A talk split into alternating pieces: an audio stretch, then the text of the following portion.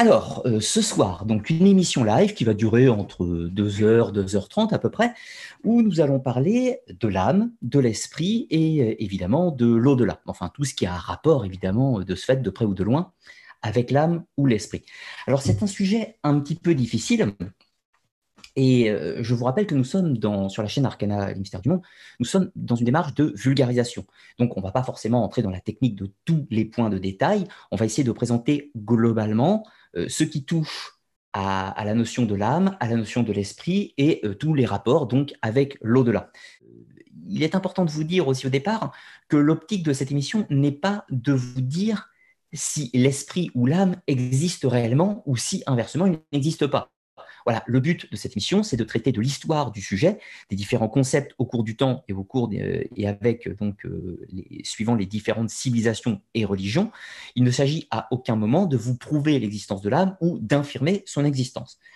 Histoire de faire preuve de transparence, à titre personnel, moi-même, je crois en l'existence de l'âme, euh, même en l'immortalité de l'âme, et je crois également à l'existence de l'esprit, et donc de ce fait d'un au-delà. Ça, ce sont mes croyances personnelles, mais ceci n'a pas à interférer avec les missions que je vous propose ce soir.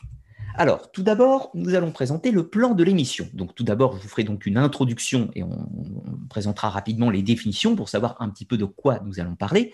Ensuite, première partie, nous parlerons des concepts d'âme et d'esprit, donc suivant les différentes cultures et religions. Nous avons pris, euh, enfin, j'ai pris pas mal d'exemples hein, pour vous illustrer. Bien sûr, je n'ai pas pris tous les exemples qui existent à travers le monde. Hein. Il a fallu faire une, sélection également de ce qui me semblait le plus pertinent.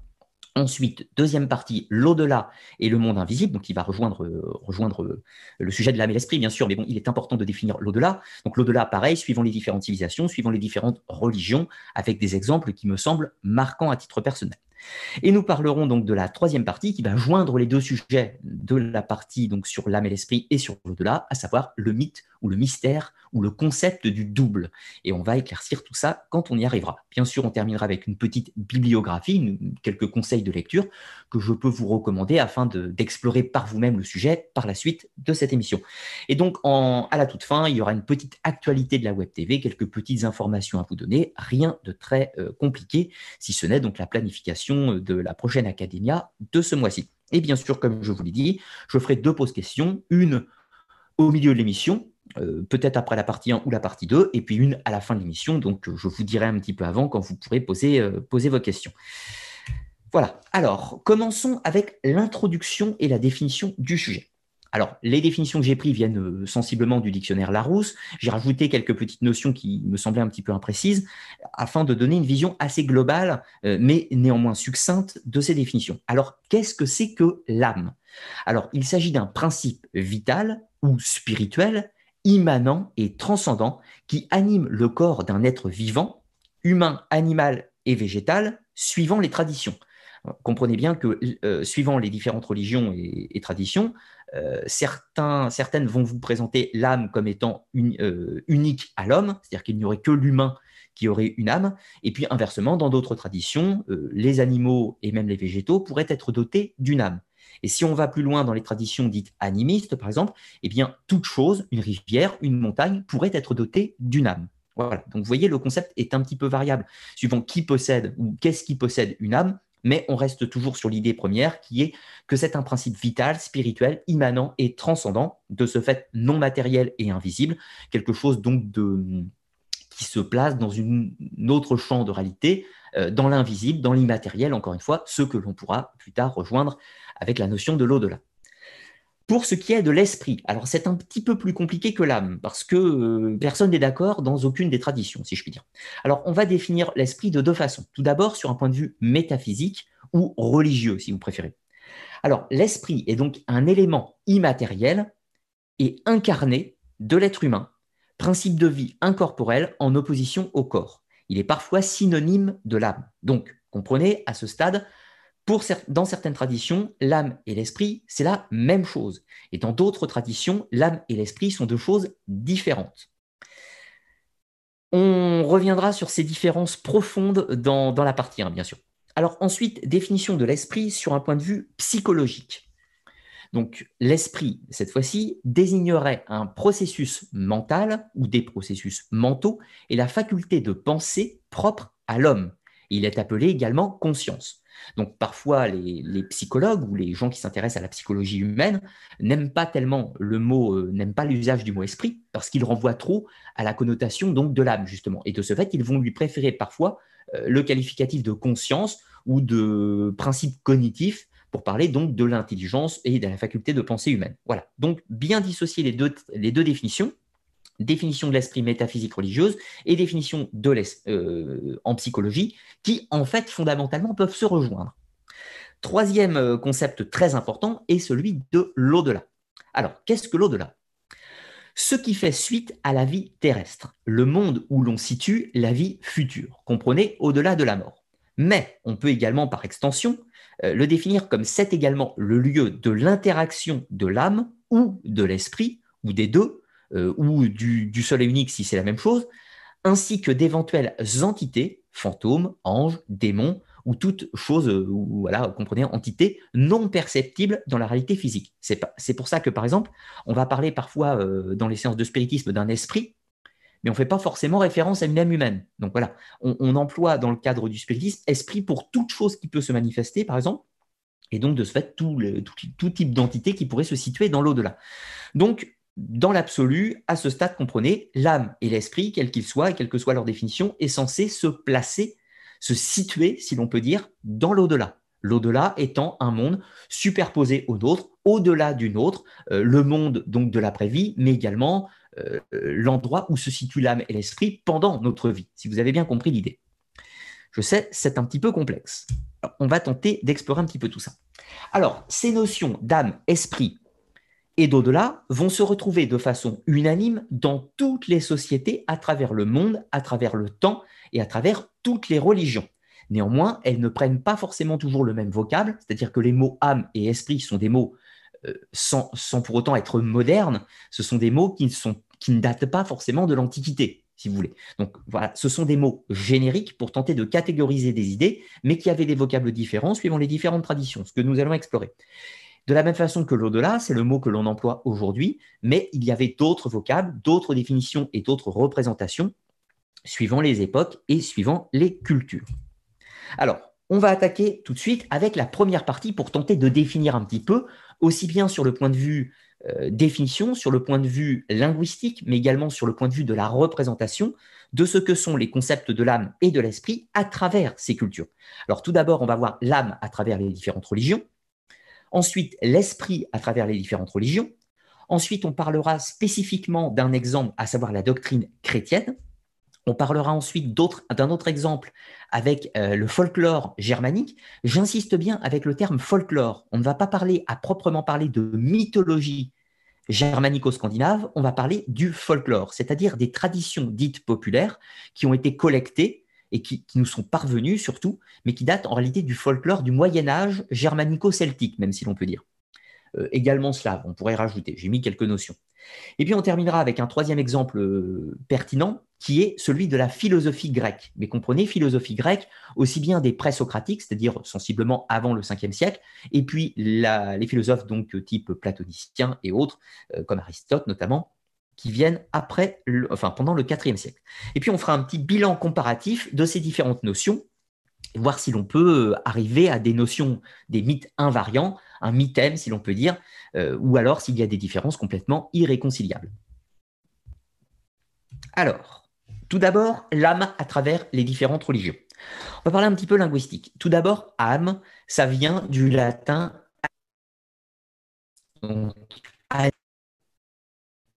en hébreu, on va retrouver un terme sensiblement équivalent qui est le nefesh. Alors, nefesh, euh, c'est un terme hébreu qui se traduirait littéralement par un respirant, c'est-à-dire prenait une personne qui respire. Voilà, l'acte, ce n'est pas l'acte de respirer, c'est le fait d'être, d'être, c'est le fait d'être une personne qui respire. Ce n'est pas l'acte de respirer. Comprenez bien cette nuance. Le nefesh peut également être traduit par l'âme au sens individuel, à ne pas confondre avec la neshama, qui a la notion de l'âme divine, ou si vous préférez même de l'âme collective, donc qui touche toutes les personnes en même temps. alors que le nefesh est bien, l'âme individuelle, l'âme personnelle que tous les humains, euh, que, dont tous les humains disposent. Ensuite, en grec, on va trouver la notion du psyché. Alors, le psyché qui pourrait se traduire par le souffle de vie ou la notion, encore une fois, de respirer. Euh, pas l'acte de respiration, mais le fait de posséder un souffle. En arabe, donc dans la tradition musulmane, mais également dans la tradition pré-islamique, on va retrouver la notion du naf. Alors, je ne le prononce pas forcément bien. Le naf, ça pourrait se traduire également par le soi-même ou par l'ego. Le fait d'être un individu, d'être un individu, créé, comprenez, par Dieu hein, dans la religion euh, musulmane. Donc, le naf, le soi-même ou l'ego, qui est le seul vocable qui nous soit parvenu qui pourrait correspondre à l'âme. Alors ensuite, pour prendre un autre exemple, on a en Inde c'est le Atman. Alors le Atman qui représente le souffle, donc comprenez encore une fois euh, le fait d'être un respirant, pas l'acte de respirer, qui pourrait aussi être le principe de vie ou encore une fois le Brahman.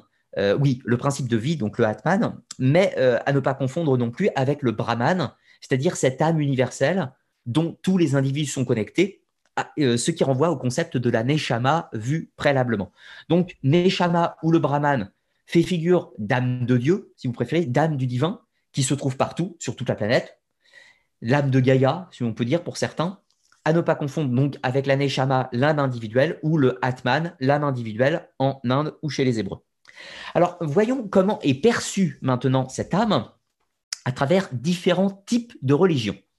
Tout d'abord avec l'animisme. Donc l'animisme, je vous rappelle très simplement, ce sont des religions qu'on va retrouver sur toute la planète, euh, qu'on va retrouver pendant la proto-histoire principalement, mais qu'on encore en Afrique subsaharienne, euh, chez les aborigènes, en Amérique du Sud, euh, en Amérique du Nord également dans les tribus amérindiennes, qu'on va retrouver également chez les Sibériens, qu'on va retrouver chez les, chez les Japonais dans le Shinto, dans le Vaudou également. Donc l'animisme, c'est des religions qui mettent en avant une dualité entre l'esprit et quelque chose d'immanent à savoir euh, l'âme, si on prend un vocable actuel, bien que nous ne connaissons pas les termes spécifiques euh, qu'utilisaient les animistes des anciens temps, et puis ils ont des vocables tout à fait variables, hein, suivant les différents animistes qui existent encore, encore à travers le monde. Alors, dans l'animisme, comment est vue l'âme? C'est la force vitale qui met en mouvement. Comprenez, l'âme, l'anima, ce qui anime le corps. Un humain, une montagne, une rivière, est doté donc de ce fait d'une âme, quelque chose qui l'anime. Donc comprenez que dans l'animisme, une montagne, une rivière est animée. Elle possède un principe vital qui lui donne la vie, outre son corps physique. Donc, dans l'animisme, on a bien cette notion, il y a un corps, et ce corps est animé par une force supérieure qui va prendre le vocable que nous, on appelle âme, mais qui possède des noms différents suivant toutes les traditions. Dans le polythéisme, alors polythéisme, de quoi on parle? On parle principalement des religions de l'Antiquité, donc par exemple religions égyptiennes, grecques, euh, suméro-acadiennes, euh, celtiques, nordiques ou ce que vous voulez, donc qui vénèrent un panthéon de divinités avec une cosmogonie organisée et cohérente. Dans le polythéisme, il existe habituellement une âme immortelle qui est en l'homme, donc une sorte de parcelle divine, si vous préférez, qui se sépare du corps au moment de la mort physique et chaque tradition a ses spécificités par la suite. Donc, comprenez, par exemple, dans la Grèce antique, tous les individus possèdent une âme, une psyché. Cette psyché va survivre au-delà de la mort physique et va se rendre dans le royaume d'Hadès, etc. Tout ça. Chez les Égyptiens, par exemple, il y a euh, un double, une sorte d'âme, si vous préférez, on va détailler tout ça par la suite, qui se sépare du corps au moment de la mort physique, après le rituel de momification, etc. Tout ça. Et cette âme va euh, parcourir un chemin dans l'au-delà, pour se rendre au champ d'Iyalou, ou du moins devant le jugement d'Osiris, etc., pour connaître son destin. Donc il y a bel et bien la notion d'une âme qui n'est pas périssable, qui est immortelle, qui existe dans le cas des traditions politistes. Alors ensuite, dans le judaïsme, l'âme ou la nefesh est décomposée, enfin l'âme euh, au sens générique est décomposée elle-même en cinq parties. Alors là, c'est assez complexe dans le judaïsme. On va retrouver la nefesh, donc l'âme individuelle. On va retrouver la notion du roi, on va retrouver la notion du neshama, du hayad, la vie, le concept de vie, et du yeda, qui veut dire l'union. Alors, vous voyez que dans le judaïsme, déjà, l'âme en elle-même est un concept générique qui va avoir des subdivisions. Et vous voyez que ça va compliquer notre affaire. Et justement, on va détailler ces subdivisions par la suite. Alors, dans le christianisme, l'âme est un principe de vie, encore une fois, qui anime le corps, mais distincte du corps physique, dans le courant dit majoritaire. Vous dire que les chrétiens ne sont pas tous d'accord entre eux. L'âme est immortelle, est incorruptible, mais pour d'autres, l'âme et le corps sont indissociables, voire la tradition du monisme. On va détailler tout ça par la suite. Donc comprenez, à ce stade, dans le christianisme, l'âme est un principe qui anime le corps, elle est immortelle et incorruptible, et indivisible surtout. Dans l'islam, l'âme est l'attribut qui anime le corps, qui habite un corps matériel durant la vie terrestre, puis reçoit son jugement lors du passage vers l'au-delà. Donc dans, euh, l'islam, euh, l'âme s'appelle le naf, hein, on l'a dit. Dans l'hindouisme, l'âme individuelle est une parcelle de l'âme divine. Donc comprenez, le Atman, le souffle, est une parcelle de l'âme divine, le Brahman. Donc sous-entendu, dans l'après-vie, l'âme individuelle va rejoindre, ou a du moins pour objectif, de rejoindre, de se fondre dans l'âme universelle, donc de, se dissoudre dans cette âme euh, générique qui est le Brahman. Voilà globalement pour les concepts de l'âme à travers les différentes religions. Et vous voyez qu'on remarque globalement un principe invariant il y a une force qui anime le corps et qui survit à la mort physique. Ensuite, parlons de la notion de l'esprit. Donc, l'esprit vient du latin spiritus, et en hébreu, on va retrouver le terme de roi. Roi, vous vous rappelez, juste avant, c'était une des parties de l'âme pour les Hébreux.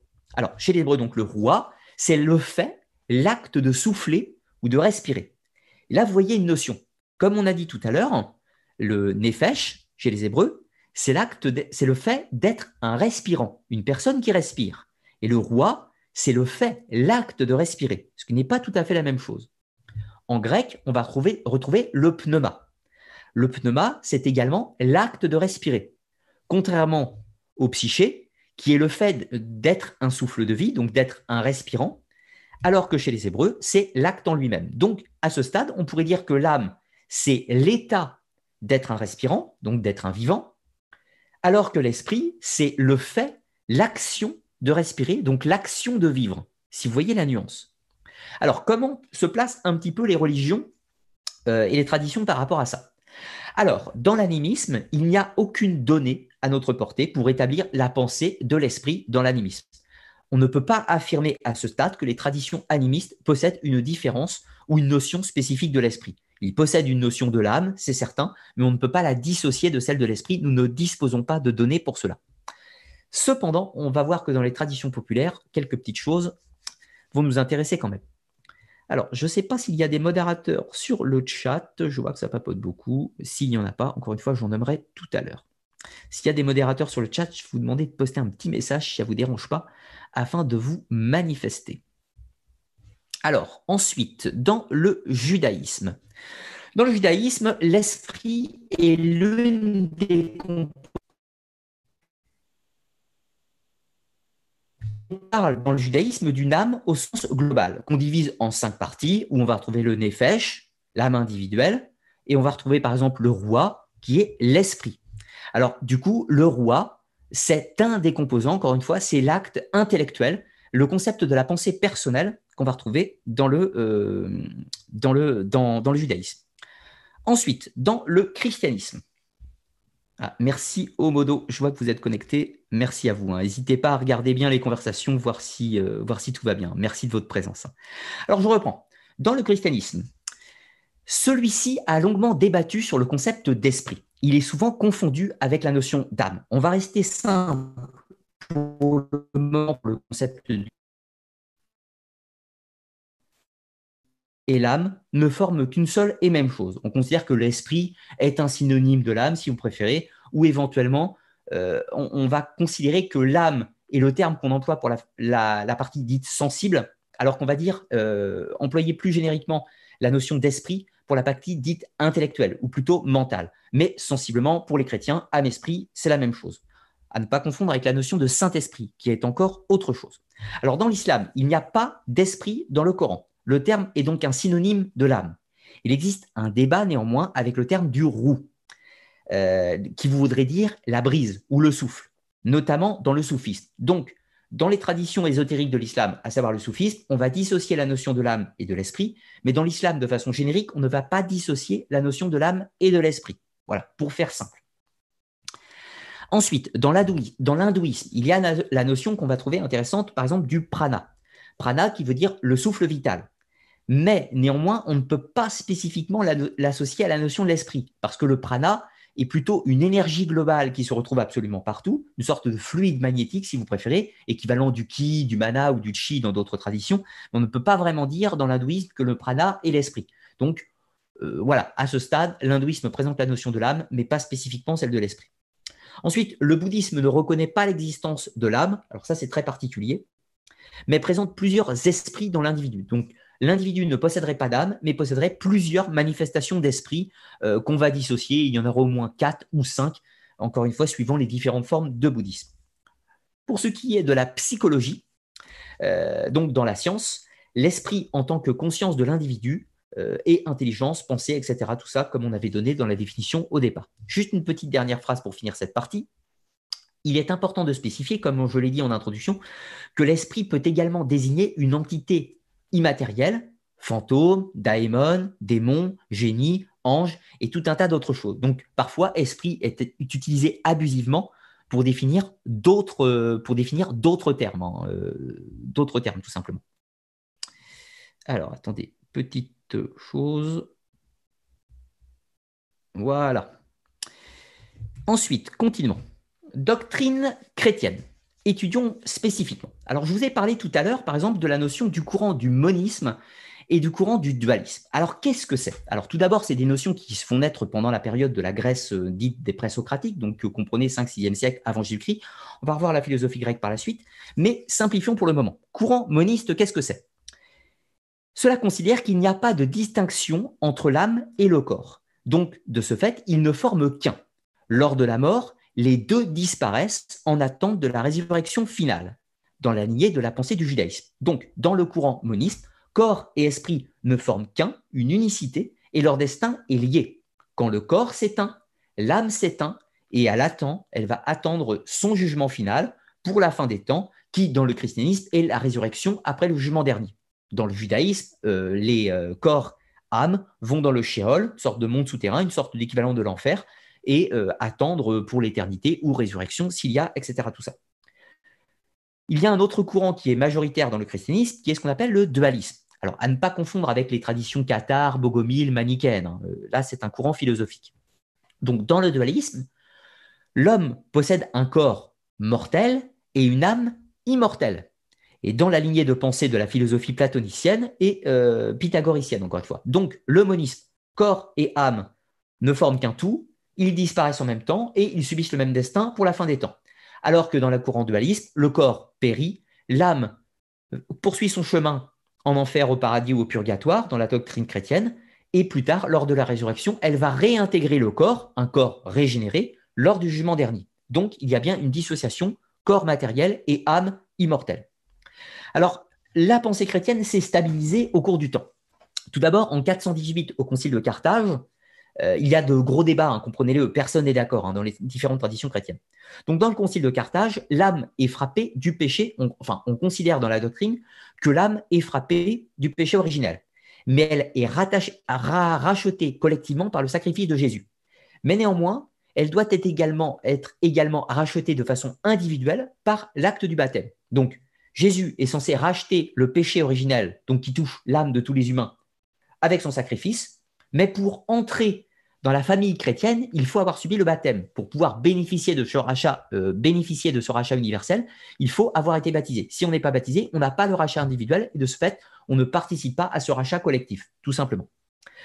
Ensuite, un petit peu plus loin, en 869 de notre ère, au quatrième concile de Constantinople, l'âme est définie comme étant une et indivisible. Alors ça, pourquoi cette notion de une et indivisible est très importante? Eh bien, c'est à cause de cette notion d'esprit certains théologiens chrétiens veulent dissocier l'âme et l'esprit.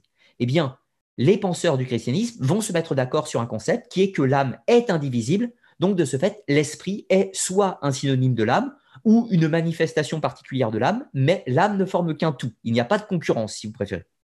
L'esprit est donc confondu avec l'âme. L'esprit étant traditionnellement, comme je vous l'ai dit, associé à la pensée et l'âme au sentiment, mais ne forme qu'un tout indivisible et indissociable. Ensuite, ce n'est qu'à partir de 1513, au cinquième concile de Latran, que le dogme de l'immortalité de l'âme est promulgué officiellement dans l'Église catholique.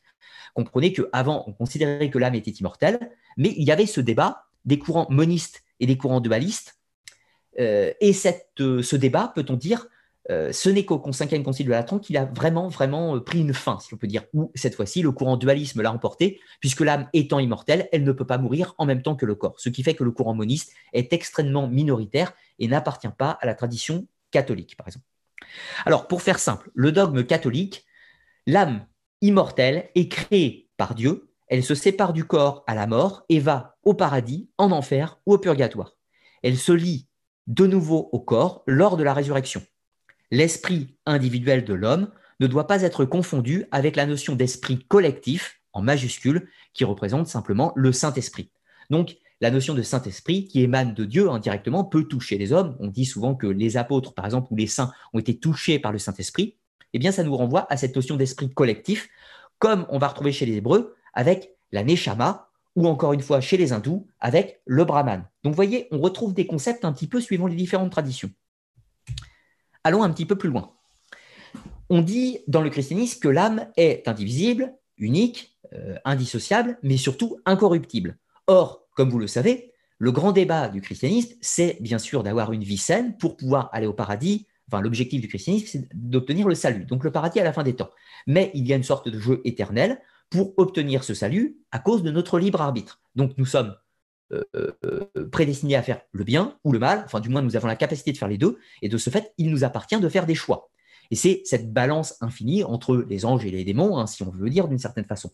Mais donc, comment cela peut-il s'intégrer avec la notion d'incorruptibilité de l'âme? Eh bien, oui, l'âme est incorruptible, mais néanmoins, c'est notre libre arbitre individuel qui peut décider de la damner. L'âme ne peut pas être corrompue, c'est nous, par nos pensées, qui sommes corrompus. Mais l'âme peut-être euh, peut aller en enfer euh, et souffrir éternellement. Néanmoins, cette âme est incorruptible. Ça, c'est important. Voilà pour la doctrine chrétienne.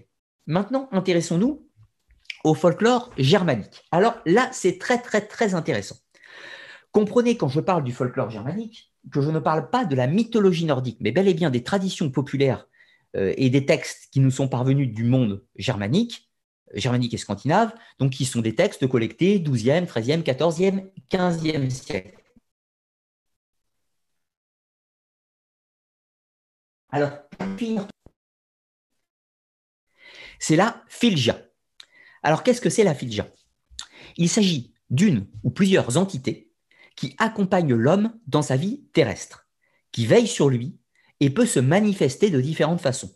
Elle subsiste après le décès et passe à un autre individu, fils ou membre du clan. Vous aurez bien compris que la notion de filja, on ne peut pas parler à ce stade d'âme individuelle. Néanmoins, on parle bien de quelque chose, d'une entité qui accompagne l'individu. De ce fait, on pourrait faire euh, présenter une ressemblance avec la notion, par exemple, de l'ange gardien dans la tradition chrétienne. On reviendra plus tard sur ça. Dans la tradition germanique, il y a deux autres subdivisions. Le hamre, alors je ne le prononce pas forcément bien, le hamre, c'est le double de l'homme qui peut prendre des formes multiples et qui, subsiste à la mort du corps. Il peut se manifester de façon matérielle ou immatérielle, notamment en rêve.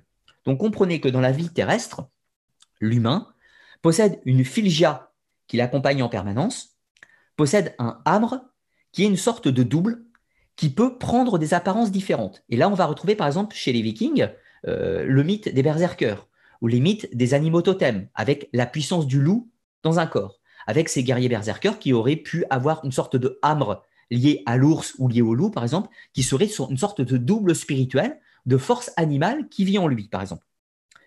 Troisième subdivision, on va trouver le eugre. Alors le eugre, c'est le double de l'homme qui subsiste également après la mort du corps et il peut se manifester de façon immatérielle uniquement, uniquement en rêve. Et là, on voit une différence avec le hamre. Le hamre peut se matérialiser de façon matérielle et le eugre uniquement de façon immatérielle. Donc, on pourrait dire que à ce stade, chez les Scandinaves et dans la tradition germanique, le eugre est ce qui pourrait se rapprocher plus de la notion de l'esprit, donc qui peut se manifester en rêve, etc. Tout ça. Et le hamre est plutôt une sorte de corps astral qui peut se projeter par phénomène de bilocation, qui peut aller à la rencontre d'autrui et qui peut donc, après la mort, devenir une sorte de fantôme, si vous préférez. Mais voilà, retenez bien ces trois notions et ces trois séparations qui existent dans le folklore germanique. Alors, je vous ai cité pour l'exemple donc euh, l'histoire des berserkers, mais on va retrouver dans les textes et les traditions euh, germaniques, encore une fois du Moyen Âge, beaucoup de phénomènes, par exemple le. Alors vous savez, le fameux loup-garou, on parle d'un homme qui se métamorphose en loup, mais si on lit attentivement les traditions germaniques, on voit en fait la plupart du temps qu'il s'agit du hamre, donc du double spirituel d'un individu, qui est projeté et qui prend une forme corporelle, mais qui se matérialise dans la matière. Donc comprenez que l'humain est dans son lit en train de dormir, et c'est bien son double spirituel qui prend une forme de loup et qui va chasser des gens. Et là, on retrouve des centaines de témoignages euh, au Moyen Âge de cette idée. Donc, de ce fait, l'âme, ou du moins une, partie de l'âme dans les traditions germaniques, le hamre, peut se matérialiser corporellement et aller au-delà du corps. Donc, on va retrouver toutes ces notions de tradition berserker, ou encore une fois, d'hommes qui se métamorphosent en loup, qui revêtent une peau de loup. Eh bien, c'est leur hamre qui fait une bilocation et qui est censé accomplir des actions, du moins dans les croyances germaniques. Alors pour la filja, ça c'est très intéressant parce que tous les phénomènes de possession sont souvent associés à ça.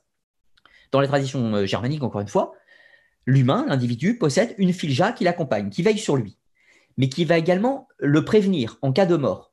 Donc, euh, vous savez, tous les phénomènes de dame blanche euh, ou d'annonciatrice de mort, etc., sont associés à ces phénomènes de filja. Si vous voulez si l'individu veut maudire une personne, qu'il veut hanter ou faire du mal à son ennemi, il va envoyer par exemple sa filja, son esprit accompagnateur, qui va aller à sa place tourmenter une autre personne. Et ces filjas peuvent également prendre des apparences corporelles diverses et variées. Voilà. Donc vous voyez, c'est assez complexe, mais on trouve encore une fois des centaines de témoignages avec ces trois manifestations. La filja, un esprit qui accompagne en permanence le corps, le humre, le, hamre, le double spirituel qui peut être projeté avec une forme corporelle, et le hugre, lui, qui est l'esprit individuel qui apparaît en rêve à d'autres personnes ou autres, mais euh, qui ne peut pas s'apparaître soi-même, puisqu'on peut dire que c'est le soi-même, l'entité propre, notre esprit euh, en équivalence avec la pensée grecque, par exemple. Et on va faire les comparatifs de tout ça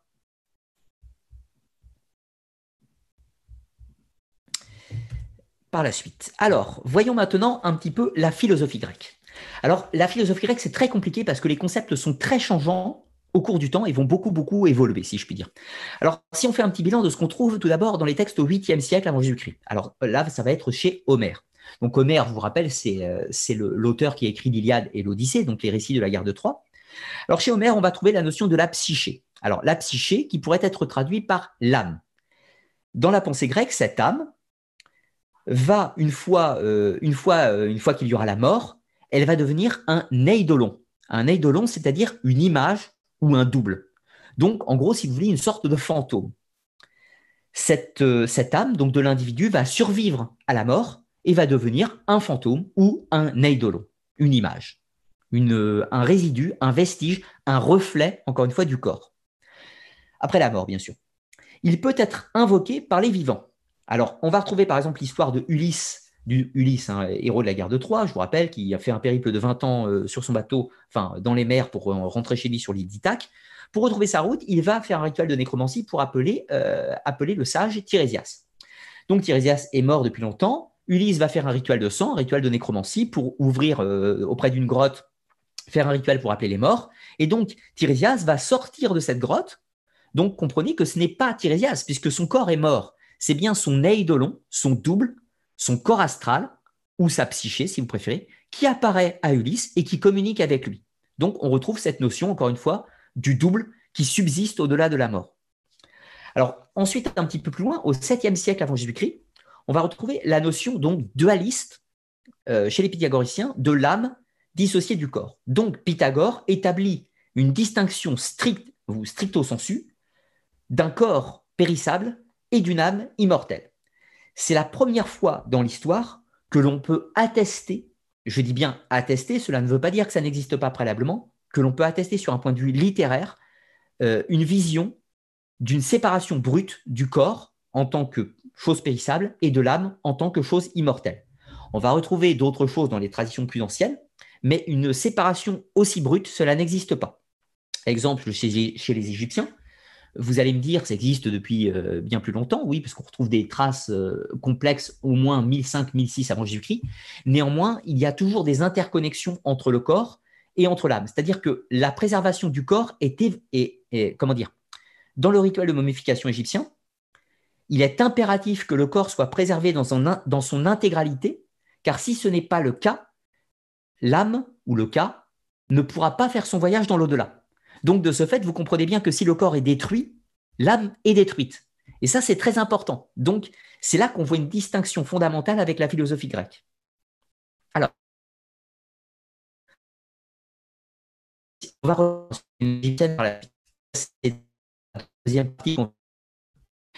Au 5e siècle avant Jésus-Christ, chez Pindar, on va retrouver la notion comme quoi la psyché serait une ombre ou une image réfléchie de la vie. On retrouve cette notion d'eidolon.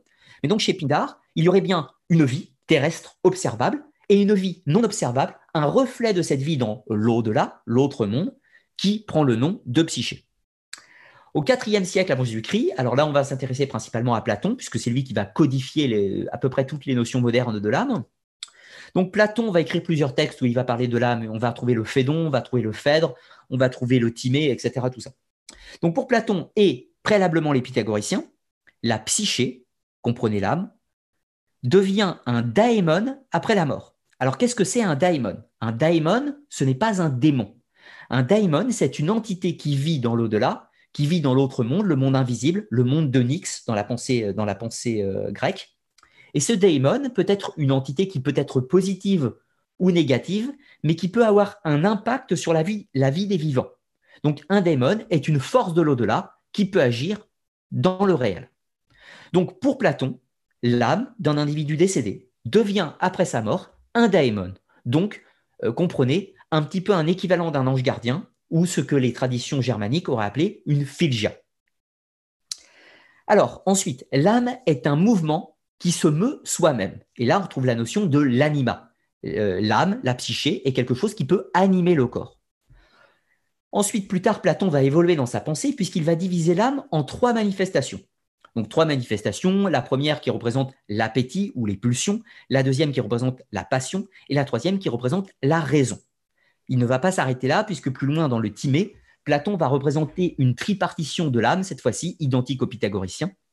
L'âme est déchue, euh, elle a perdu son statut divin, donc euh, Platon va, parler de, de la chute d'Adam et Ève avant le récit biblique, si on peut dire. Il ne va pas citer Adam et Ève, bien sûr, mais il va euh, établir cette notion comme quoi l'âme est divine, qu'elle a été déchue de son état et est tombée dans le corps. Donc une sorte de prison corporelle. De là, elle, euh, alors que oui, bien sûr, autrefois, elle accompagnait les dieux. Donc encore une fois, euh, Platon établit cette notion de divinité de l'homme par l'âme et elle se corporise dans la matière et devient déchue de sa substance divine. Un petit peu plus loin. Euh, oui, précisons aussi que pour Platon, le monde des dieux, c'est le concept, le, monde du concept, le monde des idées, le monde de l'intelligence pure, si vous préférez. on va trouver tout à l'heure la notion de l'esprit qui va revenir, qui va rebondir avec ça. Alors ensuite, chez Aristote, l'âme et le corps ne forment qu'un. D'où, donc, il revient au monisme, lui. Comprenez, Platon est dans une pensée dualisme, comme les pythagoriciens, alors que Aristote fait euh, chemin arrière, il revient à la notion moniste, puisque l'âme et le corps ne forment qu'un, dont la forme originelle est l'âme, et le corps n'est que sa représentation dans la matière. Donc, pour lui, ce n'est pas le corps qui préexiste, mais c'est l'âme qui projette dans la matière sa représentation, qui est le corps. Donc ensuite, pour Épicure, l'âme disparaît en même temps que le corps, elle est éphémère. Donc pour lui, il y a mortalité du corps et mortalité de l'âme.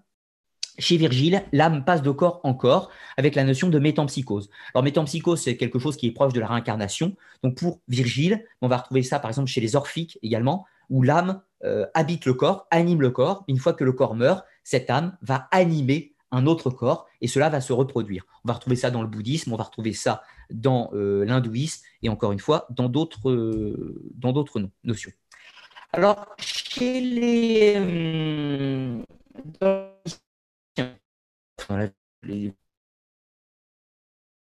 les les mystiques, comme la Pythie de Delphes, mais encore une fois, tout un tas d'autres voyants et sages, pouvaient, soi-disant, entrer pendant les rêves en communication avec des esprits des morts ou autre chose. Mais comprenez bien, un individu, une fois qu'il est mort, dans la pensée grecque, il devient potentiellement un esprit que l'on peut invoquer, donc de ce fait un daemon. Mais il existe euh, de ce fait des milliers et des milliers de daemons. Et là, on va rebondir sur la notion, comme je vous le disais, des traditions germaniques, avec cet esprit qui accompagne. Reviens un petit peu avant. Dans le folklore germanique, la filja, c'est un esprit qui accompagne l'individu. Et une fois mort, le daemon d'une personne qui avait vécu préalablement, si vous suivez un petit peu la logique. Alors, pour représenter un petit peu, Platon représente l'âme comme une puissance composée par nature d'un attelage, attelage ailé, euh, comme une sorte de char avec deux chevaux. Il y a deux chevaux dans la pensée de Platon. Donc, comprenez, chez Platon, l'âme, c'est quelque chose de complexe avec des subdivisions. Il y a une partie de cette âme qui représente l'agressivité, les pulsions, les convoitises, le mauvais, si l'on peut dire, et l'autre partie qui représente la raison, la justice, l'équité, les vertus. Et ces deux chevaux doivent être domptés, réconciliés par le cocher, qui représente le libre arbitre. Et ce libre arbitre, il prend le nom, dans la pensée de Platon, du pneuma. Le pneuma qu'il nomme l'esprit. Donc, dans la pensée de Platon, l'âme est composée de trois parties, comme chez les Nordiques, enfin comme chez les Germaniques, et l'une de ces parties représente l'esprit, le libre arbitre, la conscience propre, euh, le pneuma, qui chez les Nordiques, enfin dans la tradition germanique, s'appelle le hugre. Voilà. Donc, reprenons. Bilan comparatif un petit peu de tout ça. Je sais, c'est assez compliqué. Dans la philosophie grecque, il y a l'âme qui est tripartite, les pulsions, la raison et le libre arbitre, pneuma ou esprit. L'âme est immortelle et subsiste au corps dans un schéma de type métampsychose. Pensée, euh, par exemple, de réincarnation ou autre, dans la pensée de Pythagore. La psyché, l'âme, devient un daimon après la mort. Mais attention, la psyché ne représente pas l'âme dans son intégralité. La psyché est une composante de l'âme, tout comme le pneuma est une composante de l'âme. Ça, c'est important. Donc, de ce fait, dans la pensée de Platon et dans la philosophie grecque en général, quand on meurt, son esprit, son pneuma, va participer à une logique de métampsychose, alors qu'inversement, son psyché va devenir un daemon, ou si vous préférez, un fantôme, si on caricature. Et le corps meurt, bien sûr. Dans le dogme du catholicisme, l'âme est une et indivisible, l'esprit individuel est son synonyme. Le Saint-Esprit est collectif, comme la Neshama des Hébreux ou le Brahman de la tradition hindoue. C'est donc le Saint-Esprit qui peut agir sur tous les individus. On parle d'esprit-monde, si vous voulez. Ensuite, l'âme est directement créée par Dieu. On va retrouver un petit peu la notion de la tradition grecque, puisqu'on considère que l'âme est divine. Donc, de ce fait, euh, dans la tradition grecque, il n'y a pas forcément la notion d'un Dieu unique, mais néanmoins, on trouve cette notion d'âme divine avant sa déchéance sur terre, tout comme dans le catholicisme, où il y a la chute du Jardin d'Éden ou le judaïsme.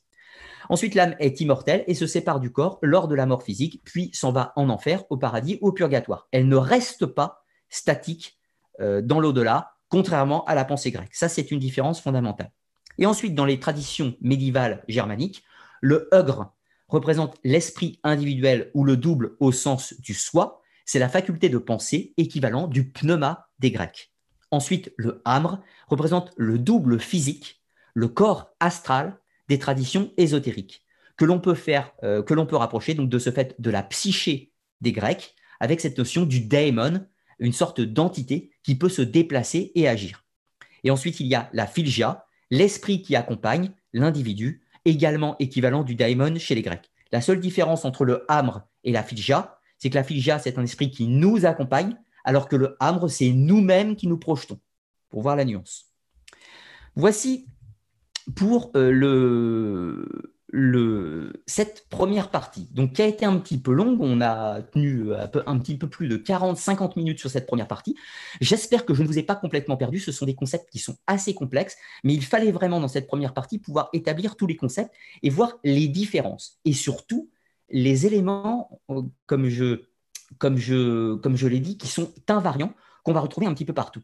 Et le fait d'analyser ces différentes traditions, va nous permettre de, retrouver un petit peu quelle était la pensée de ces anciens, ces anciens peuples sur le découpage de l'âme, sur ces différentes manifestations, avant que les monothéistes ne, mettent un dogme, si l'on veut, alors je ne vais, pas, euh, vais pas dire plus simpliste, mais qui ont mis un dogme qui laisse moins part à l'interprétation, alors que les dogmes plus anciens semblaient beaucoup plus techniques, beaucoup plus précis, et répondre à des spécificités euh, cas par cas, si je puis dire.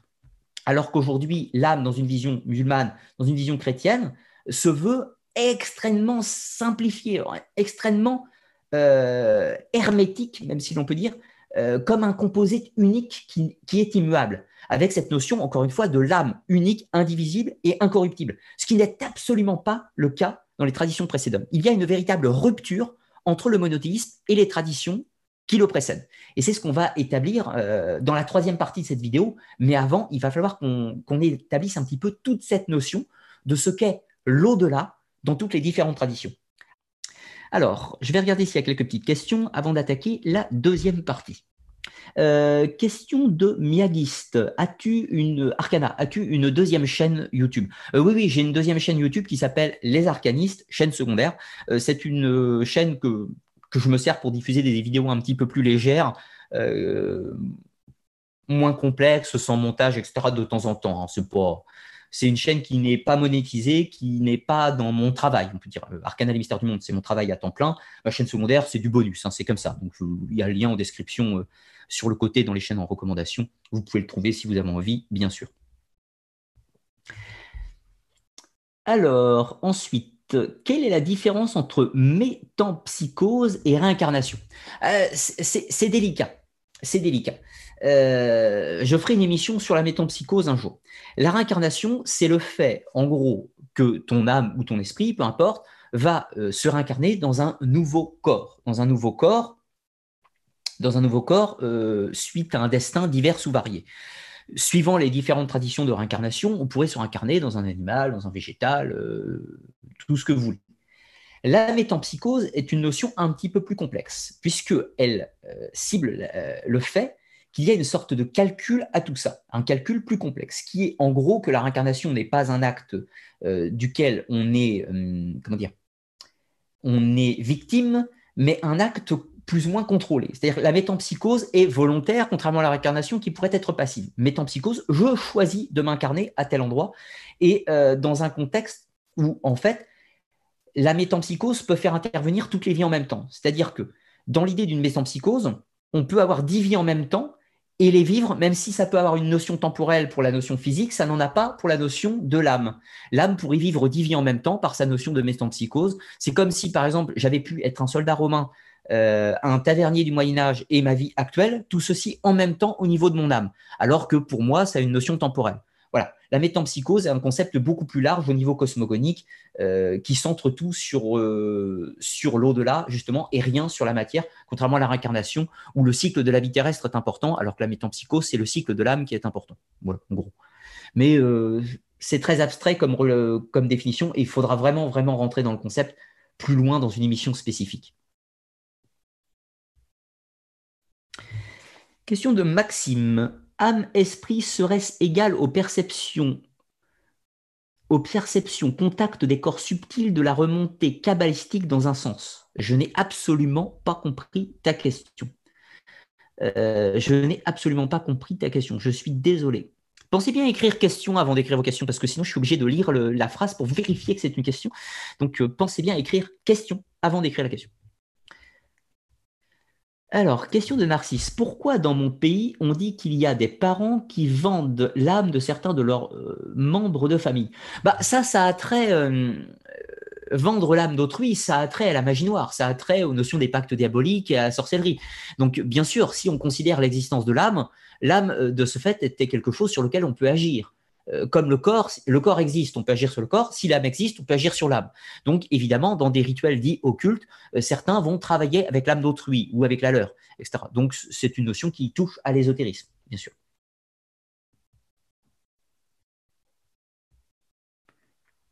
Je vous rappelle que s'il n'y a pas question devant la phrase, je risque de ne pas l'avoir. Euh, question de Richard. Salut Ludovic. Alors, je remonte un petit peu plus haut, je crois que j'avais loupé quelque chose. Non, j'avais pas loupé. Euh, que pensez-vous du domaine du supramental par rapport aux croyances anciennes? Cette philosophie postule l'idée qu'il faudrait se reconnecter à l'esprit en filtrant nos esprits pour ne plus être. Euh, écoute, je vais te donner une réponse euh, somme toute très personnelle. Pour moi, il n'y a pas tellement de notion de reconnecter à l'esprit, parce que je pense qu'on a déjà un esprit. Je pense qu'il faut libérer notre esprit plutôt que de le reconnecter. si on suit les traditions, je prends l'exemple du judaïsme ou, de l'hindouisme, il y a l'idée d'un esprit universel la neshama ou le brahman. Donc, l'idée, c'est que l'individu qui possède un esprit individuel reconnecte son esprit individuel avec l'esprit collectif. Donc, neshama, euh, en gros, dans la pensée du judaïsme, par exemple, ou de la Kabbale, il faudrait que notre rouad, notre esprit individuel, se reconnecte avec la neshama, ou du moins euh, soit en contact avec la neshama. Chez les Grecs, il faudrait que notre esprit individuel, notre pneuma, soit en relation avec la sophia, cette sagesse universelle, si l'on veut dire. Donc l'idée, c'est plutôt, à mon sens, la libération de l'esprit plutôt que la reconnexion en, elle-même, puisque euh, voilà, c'est un choix de vocabulaire, hein, ni plus ni moins. Chacun euh, y va de ses croyances après. Alors, le temps que mon chat qui sautille un petit peu se réactualise. Merci beaucoup, Richard, pour ton, euh, ton, ton don sur le chat. Merci beaucoup. Alors, question de Kennel. Question, à ton avis sur la civilisation mégalithique, la notion d'âme et d'esprit...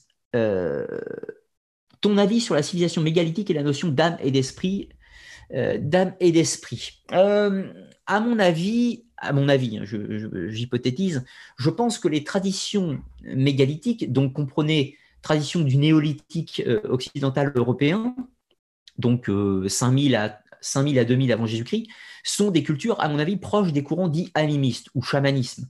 Euh, de ce fait, je pense qu'ils ont une notion donc d'âme, ça me semble fondamental. Le fait qu'ils représentent des effigies dans, sur les pierres ou autres, mais même si on remontait plus loin à l'art pariétal, donc avec les représentations dans les grottes d'art pictural, traduit l'existence d'une croyance en une âme. Puisque si on présente une forme, ce qu'on appelle un voult. Le voult, c'est soit pour vouloir capturer la force de cet animal, donc capturer son âme ou son esprit éventuellement, euh, ou éventuellement se mettre en lien avec son pouvoir. Ou alors, ou là encore une fois, jouer sur l'avenir en représentant une scène de chasse afin de faciliter notre capacité à accomplir correctement l'action par la suite. Donc, je pense en effet que les peuples dits mégalithiques, ou même préalablement, donc du mégalithisme européen, possédaient une croyance en une force animée force supérieure, vulgairement.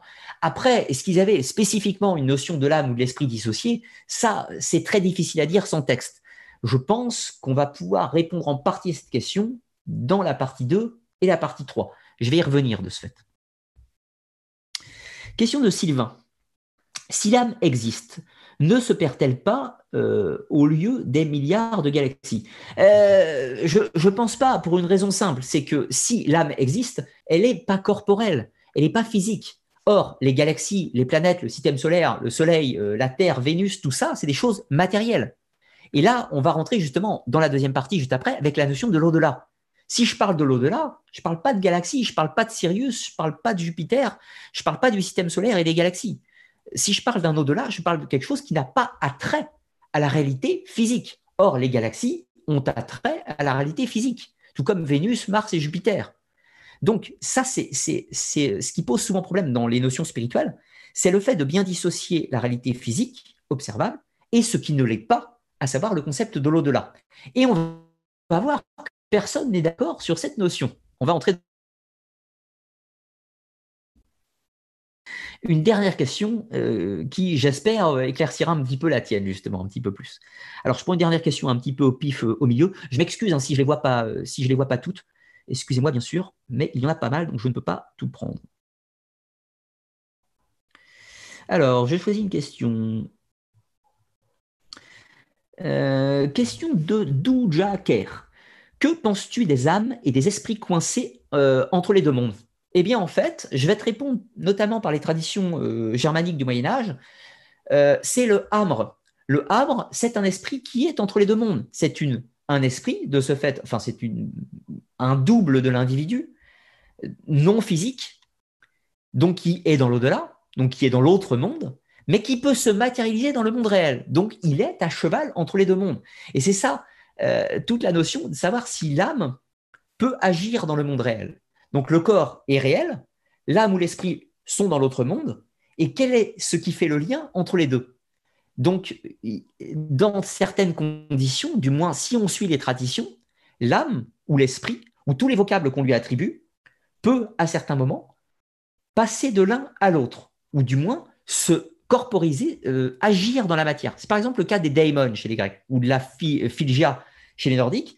Les daemons ou la philgia est une entité de l'autre monde, mais peut agir sur le monde réel. Donc elle a un pied dans les deux mondes, si on veut d'une certaine façon.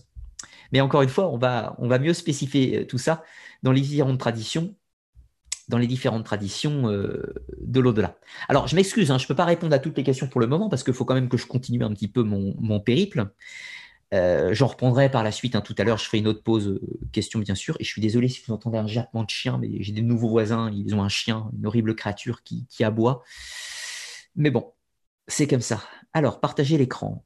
L'au-delà ou le monde invisible. Et on va voir les différentes traditions. Tout d'abord, on va voir le concept de l'au-delà dans les traditions animistes.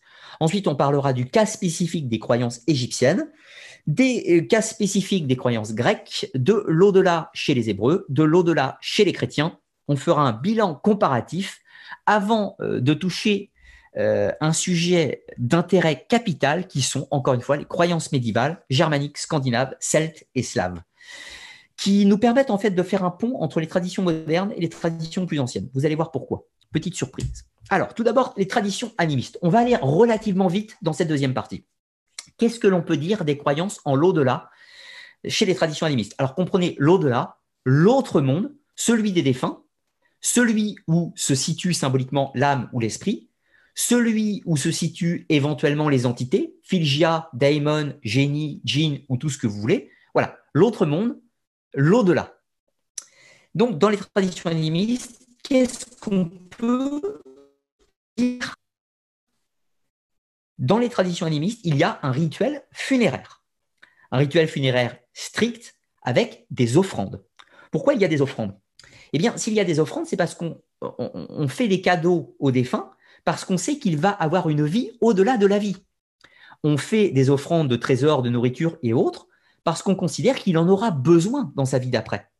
Alors vous allez me dire, pourquoi offrir de la nourriture matérielle et des biens matériels, puisque son corps est mort? Après tout, son anima va peut-être continuer d'exister. Mais si elle est invisible et incorporelle, pourquoi aurait-elle besoin d'offrandes physiques? Eh bien, c'est ce qu'on va voir juste après.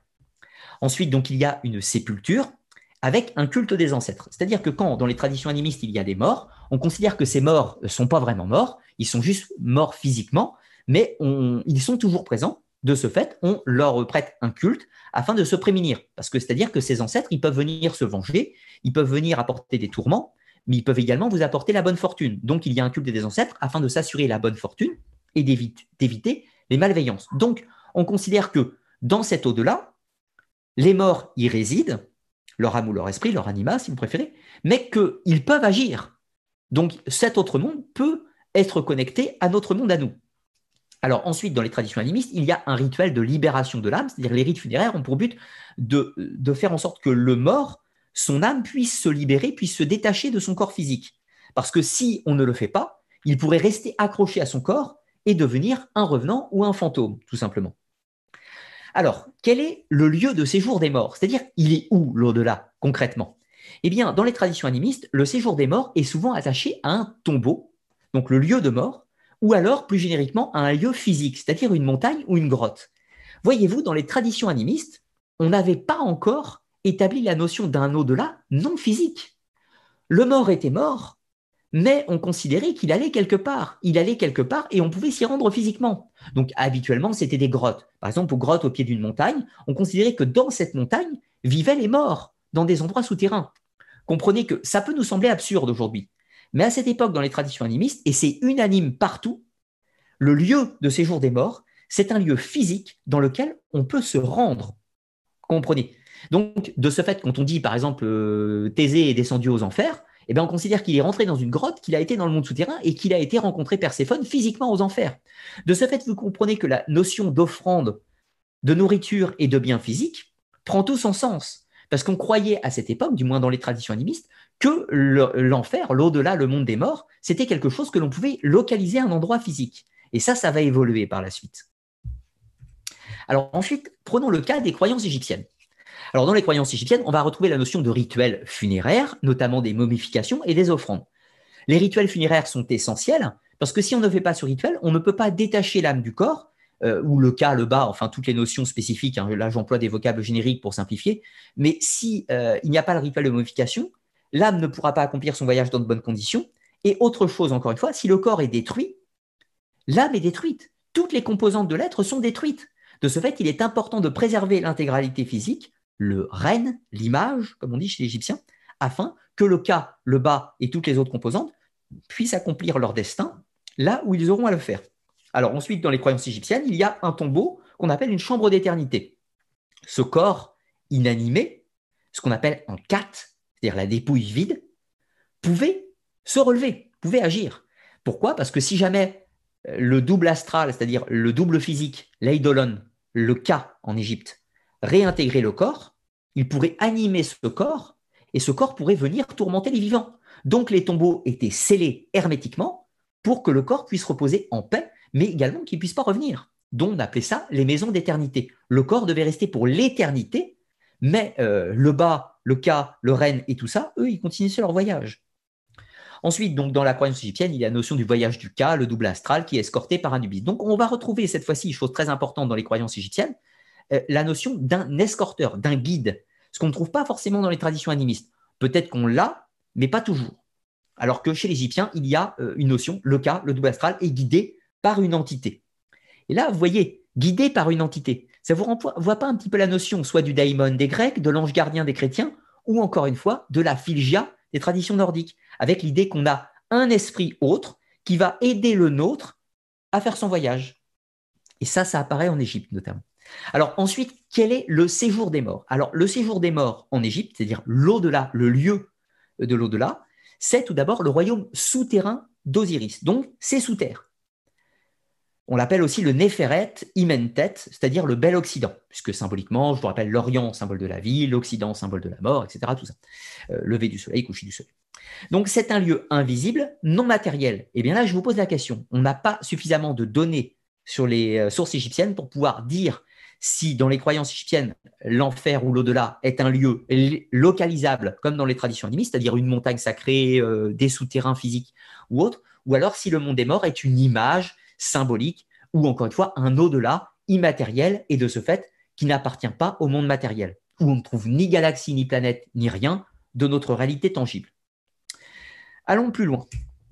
Croyances grecques. Alors, dans les croyances grecques, on va retrouver la notion de rituel funéraire et d'offrande. De la même façon qu'en Égypte, de la même façon que dans les traditions animistes et tous les rituels polythéistes, on va retrouver donc un rituel qui a pour but d'aider le défunt à ce que l'âme ou la psyché, pour le vocable grec, se sépare du corps et on fait des offrandes physiques, etc., euh, des aliments, divers objets, pour aider le corps à passer. par exemple, vous savez, on met des pièces euh, dans la bouche ou sur les yeux du mort afin qu'il puisse payer le passeur dans l'autre monde. Donc, encore une fois, on offre des pièces physiques pour un voyage qui n'est pas censé être physique. Eh bien, encore une fois, je vous pose la question. Donc, dans les croyances grecques, il y a des rituels parfois d'inhumation et parfois d'incinération. Alors ça, c'est très important, parce que s'il y a incinération, ça veut dire que le corps physique ne va pas se rendre quelque part spécifiquement, puisqu'il est détruit. Donc, de ce fait, l'au-delà ne peut que être quelque chose qui n'appartient pas au monde matériel, donc immatériel. Alors que s'il y a inhumation, le corps peut éventuellement, dans une idée symbolique, se rendre dans la montagne sacrée ou souterrain sacré qui est symbolique de l'autre monde. On va détailler ça. Chez les Grecs, il y a la notion du voyage de l'âme, le psyché, comprenez? Le psyché ou le pneuma, etc. Donc cette fois-ci, c'est le Hermès psychopon, donc Hermès en tant qu'escorteur des morts, qui va accueillir l'âme une fois mort et qui va le guider donc dans les rêves, qui va le guider jusqu'à Charon. De là, euh, l'humain va donner ses petites pièces. Charon va encore le guider sur le Styx pour arriver aux enfers, au royaume d'Hadès, etc. Donc il y a encore une fois cette notion d'un esprit qui va accompagner la psyché ou l'âme dans son voyage.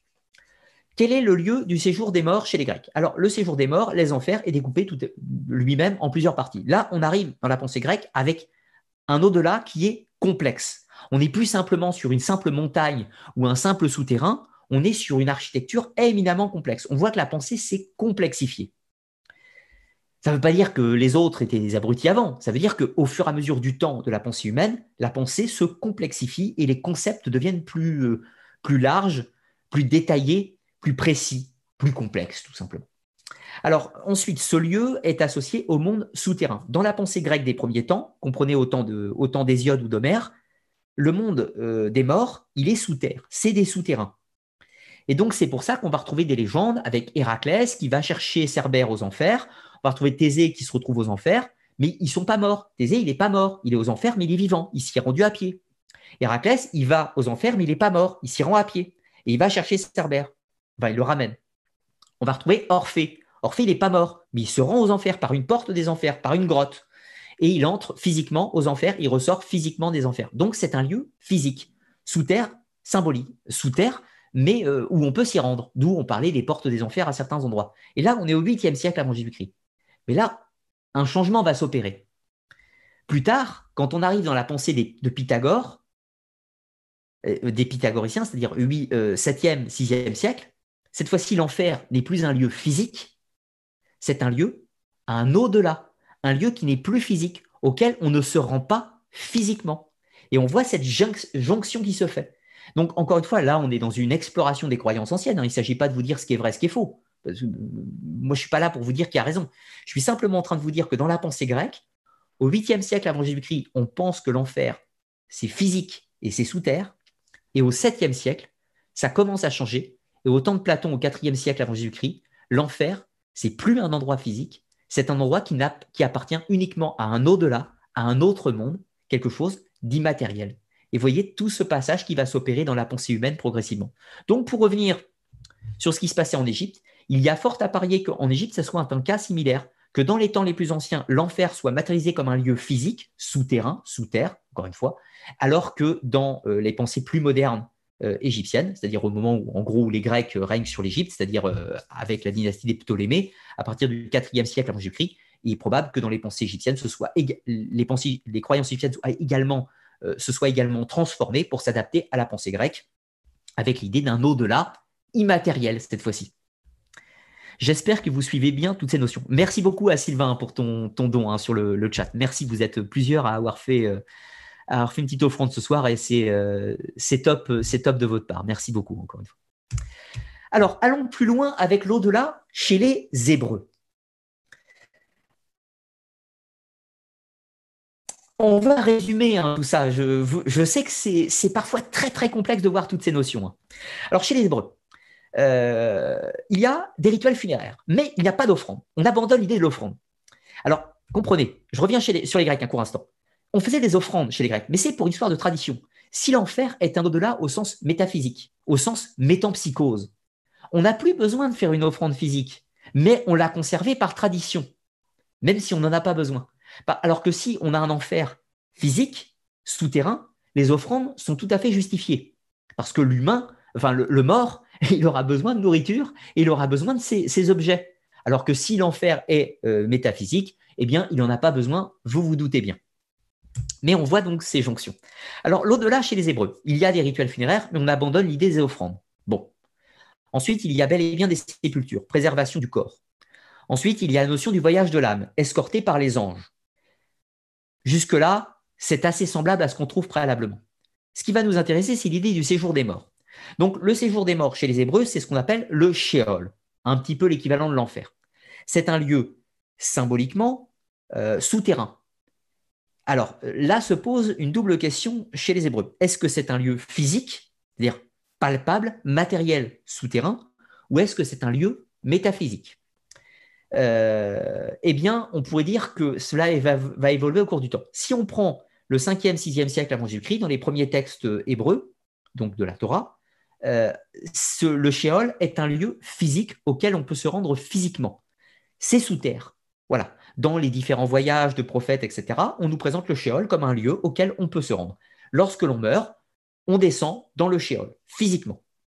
Et puis plus tard, quand la pensée va évoluer, eh bien, le Sheol devient séparé euh, du monde matériel, il devient un au-delà métaphysique auquel on se rend uniquement avec son âme individuelle, enfin son âme euh, avec le Nefesh, le roi, etc., tout ça, euh, qu'on se rend dans l'au-delà. Et du coup, pour bien faire la séparation, les Hébreux ont dissocié deux termes. On va retrouver le Sheol en tant que manifestation de l'enfer immatériel, l'enfer au sens au-delà, et la Géhenne, qui est l'enfer terrestre, qui est en fait euh, géolocalisable, puisque c'est une vallée qui se trouve à l'est de Jérusalem, donc la Géhenne, qui est un lieu dit maudit, qui est sorte d'enfer terrestre, si vous préférez. Merci, euh, merci beaucoup Roxane pour ton, ton type, euh, enfin ton don aussi à toi de 5 euros. Merci à vous tous. Alors, donc, voyez, encore une fois, chez les Hébreux, on fait comme la pensée grecque, si ce n'est que c'est un petit peu plus récent. On est passé d'un enfer purement matériel à un enfer métaphysique au cours du temps. Il est probable, en fait, que lorsqu'il y a eu la conquête d'Alexandre le Grand, la pensée hellénistique des Grecs se soit répandue en Orient, et donc de ce fait que certains euh, Hébreux euh, et théologiens hébreux aient adopté cette pensée hellénistique d'un enfer métaphysique. C'est en fait la naissance, vous l'avez compris, du monisme et du dualisme. On va y revenir sur cette notion. Alors, l'au-delà, chez les chrétiens, on retrouve la notion des rituels funéraires, on retrouve la notion de la sépulture, on retrouve la notion du voyage de l'âme escorté par les anges. Le séjour des morts, qu'en est-il? Eh bien, on va trouver un nouveau concept. Et c'est là que va avoir lieu la rupture. Le séjour des morts, l'au-delà, n'est absolument pas un lieu physique. Il n'est absolument pas matériel. Il est métaphysique. Le séjour des morts, c'est le paradis, l'enfer ou le purgatoire. C'est tout. L'au-delà est un lieu bien structuré on voit l'influence de la pensée grecque avec le royaume d'Hadès, hein, les Champs-Élysées, la plaine des Asphodèles. On voit que les, chrétiens, euh, le christianisme, euh, pour sortir un petit peu de certaines idées reçues, le christianisme n'est pas né que des suites du judaïsme. Le christianisme puise au moins 60 à 70% de sa substance dans la pensée hellénistique, donc dans la pensée grecque. Donc le christianisme fait un découpage de l'au-delà, un petit peu dans la version euh, des chrétiens, des, des Grecs, excusez-moi, si ce n'est qu'ils n'ont pas pris un des éléments. Dans la pensée des Grecs, le monde des morts, l'Hadès, enfin les enfers, ils sont découpés en trois parties. La plaine des Asphodèles, le Tartare et les Champs-Élysées. Trois. Chez les chrétiens, il est divisé en trois. Paradis, enfer, purgatoire. Enfin, le purgatoire, c'est récent, mais il est divisé en trois quand même. Ce que n'ont pas pris en compte les chrétiens et que les Grecs prennent en compte, c'est la notion de l'érève, c'est-à-dire d'un au-delà au sens très vaste qui n'appartient pas qu'aux morts puisque dans, et l'onyx également, c'est-à-dire tout l'au-delà. Euh, dans la pensée des Grecs, quand on rêve, notre psyché peut voyager dans l'au-delà, mais on n'est pas mort. Alors que chez les chrétiens, quand on est mort, on est mort. Et euh, quand on rêve, on ne voyage pas dans un au-delà. Quand on rêve, on image, on reçoit des messages divins des anges, etc. Il n'y a pas de notion d'un au-delà entre, entre la mort. Enfin, comment expliquer ça? L'au-delà, chez les chrétiens, n'est constitué que du paradis, de l'enfer et du purgatoire. Alors que chez les Grecs, il n'est pas composé que de l'enfer. Il est composé également du monde des rêves, du monde de Nyx, de les rêves, etc. Tout ça. Donc des endroits où on peut voyager symboliquement.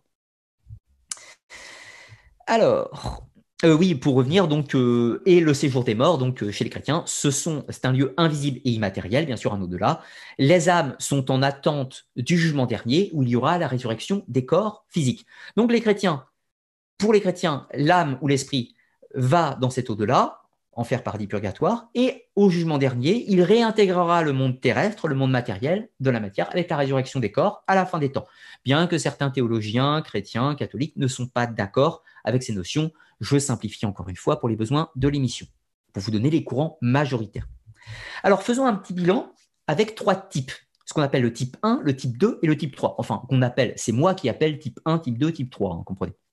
Alors, le type 1, euh, on va retrouver principalement la pensée animiste. Hein. C'est, on va retrouver donc la notion d'un rituel funéraire accompagné d'offrandes pour s'assurer les faveurs et le bien-être du défunt, mais aussi pour se protéger contre son courroux, culte des ancêtres. Merci euh, Duel Unipolaire pour ton, ton don de 5 euros. Merci beaucoup à toi. Ensuite, on va retrouver la notion l'âme, de l'âme, qui est accueillie par les ancêtres. Donc l'âme continue sa vie dans l'au-delà. Le séjour des morts, lieu physique, donc c'est un lieu physique, entendez bien, c'est capital, c'est un lieu observable auquel on peut se rendre. On peut y aller même si on est vivant, comprenez-le dans l'absolu.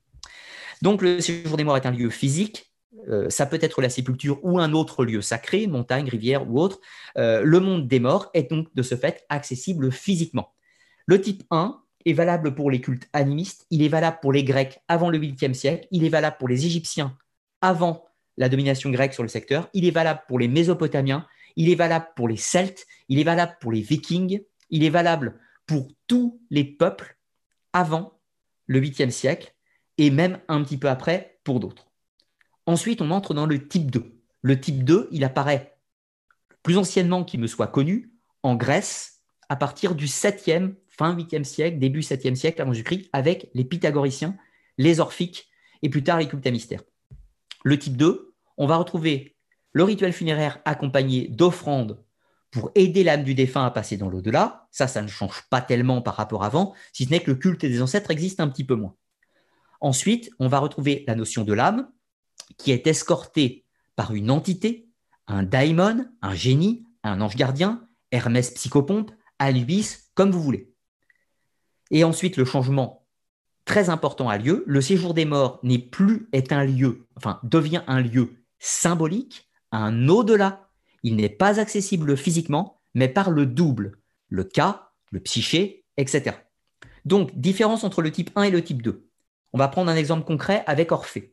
Quand Orphée se rend aux enfers pour aller chercher sa femme Eurydice, dans le cas du type 1, il s'y rend physiquement. Et il ressort physiquement. Dans le type 2, il est allongé dans son lit, il rêve, et son double, sa psyché, va voyager dans le monde des morts et revenir intégrer son corps après. Vous voyez la nuance? Ensuite, on passe au type 3. Type 3, type christianisme. Type islam, pourrait-on dire aussi. Alors le type 3, on trouve toujours rituel funéraire pour aider l'âme du défunt à passer dans l'autre monde. On abandonne globalement l'idée des offrandes. C'est ce qu'on appelle la notion de la bonne mort. Il faut un rituel funéraire pour s'assurer que l'âme puisse, dans de bonnes conditions, accéder à l'au-delà. L'âme est escortée par une entité, daimon, génie, ange gardien. En tradition chrétienne, c'est l'ange gardien, etc. Ensuite, le séjour des morts est un lieu symbolique, un au-delà. Il n'est pas accessible physiquement, il l'est seulement après la mort. La différence fondamentale entre le type 2 et le type 3, c'est que le monde de l'au-delà n'est pas accessible aux vivants, alors que dans le type 2,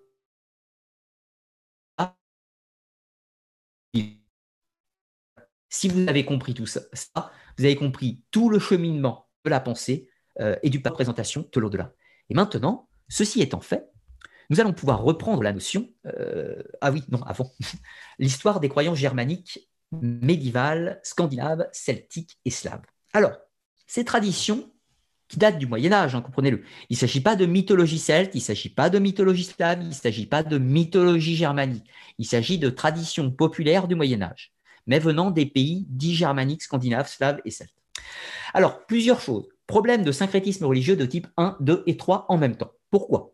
Eh bien parce que ces traditions viennent de pays qui sont chrétiens, les textes de ces traditions seront écrits par des auteurs chrétiens.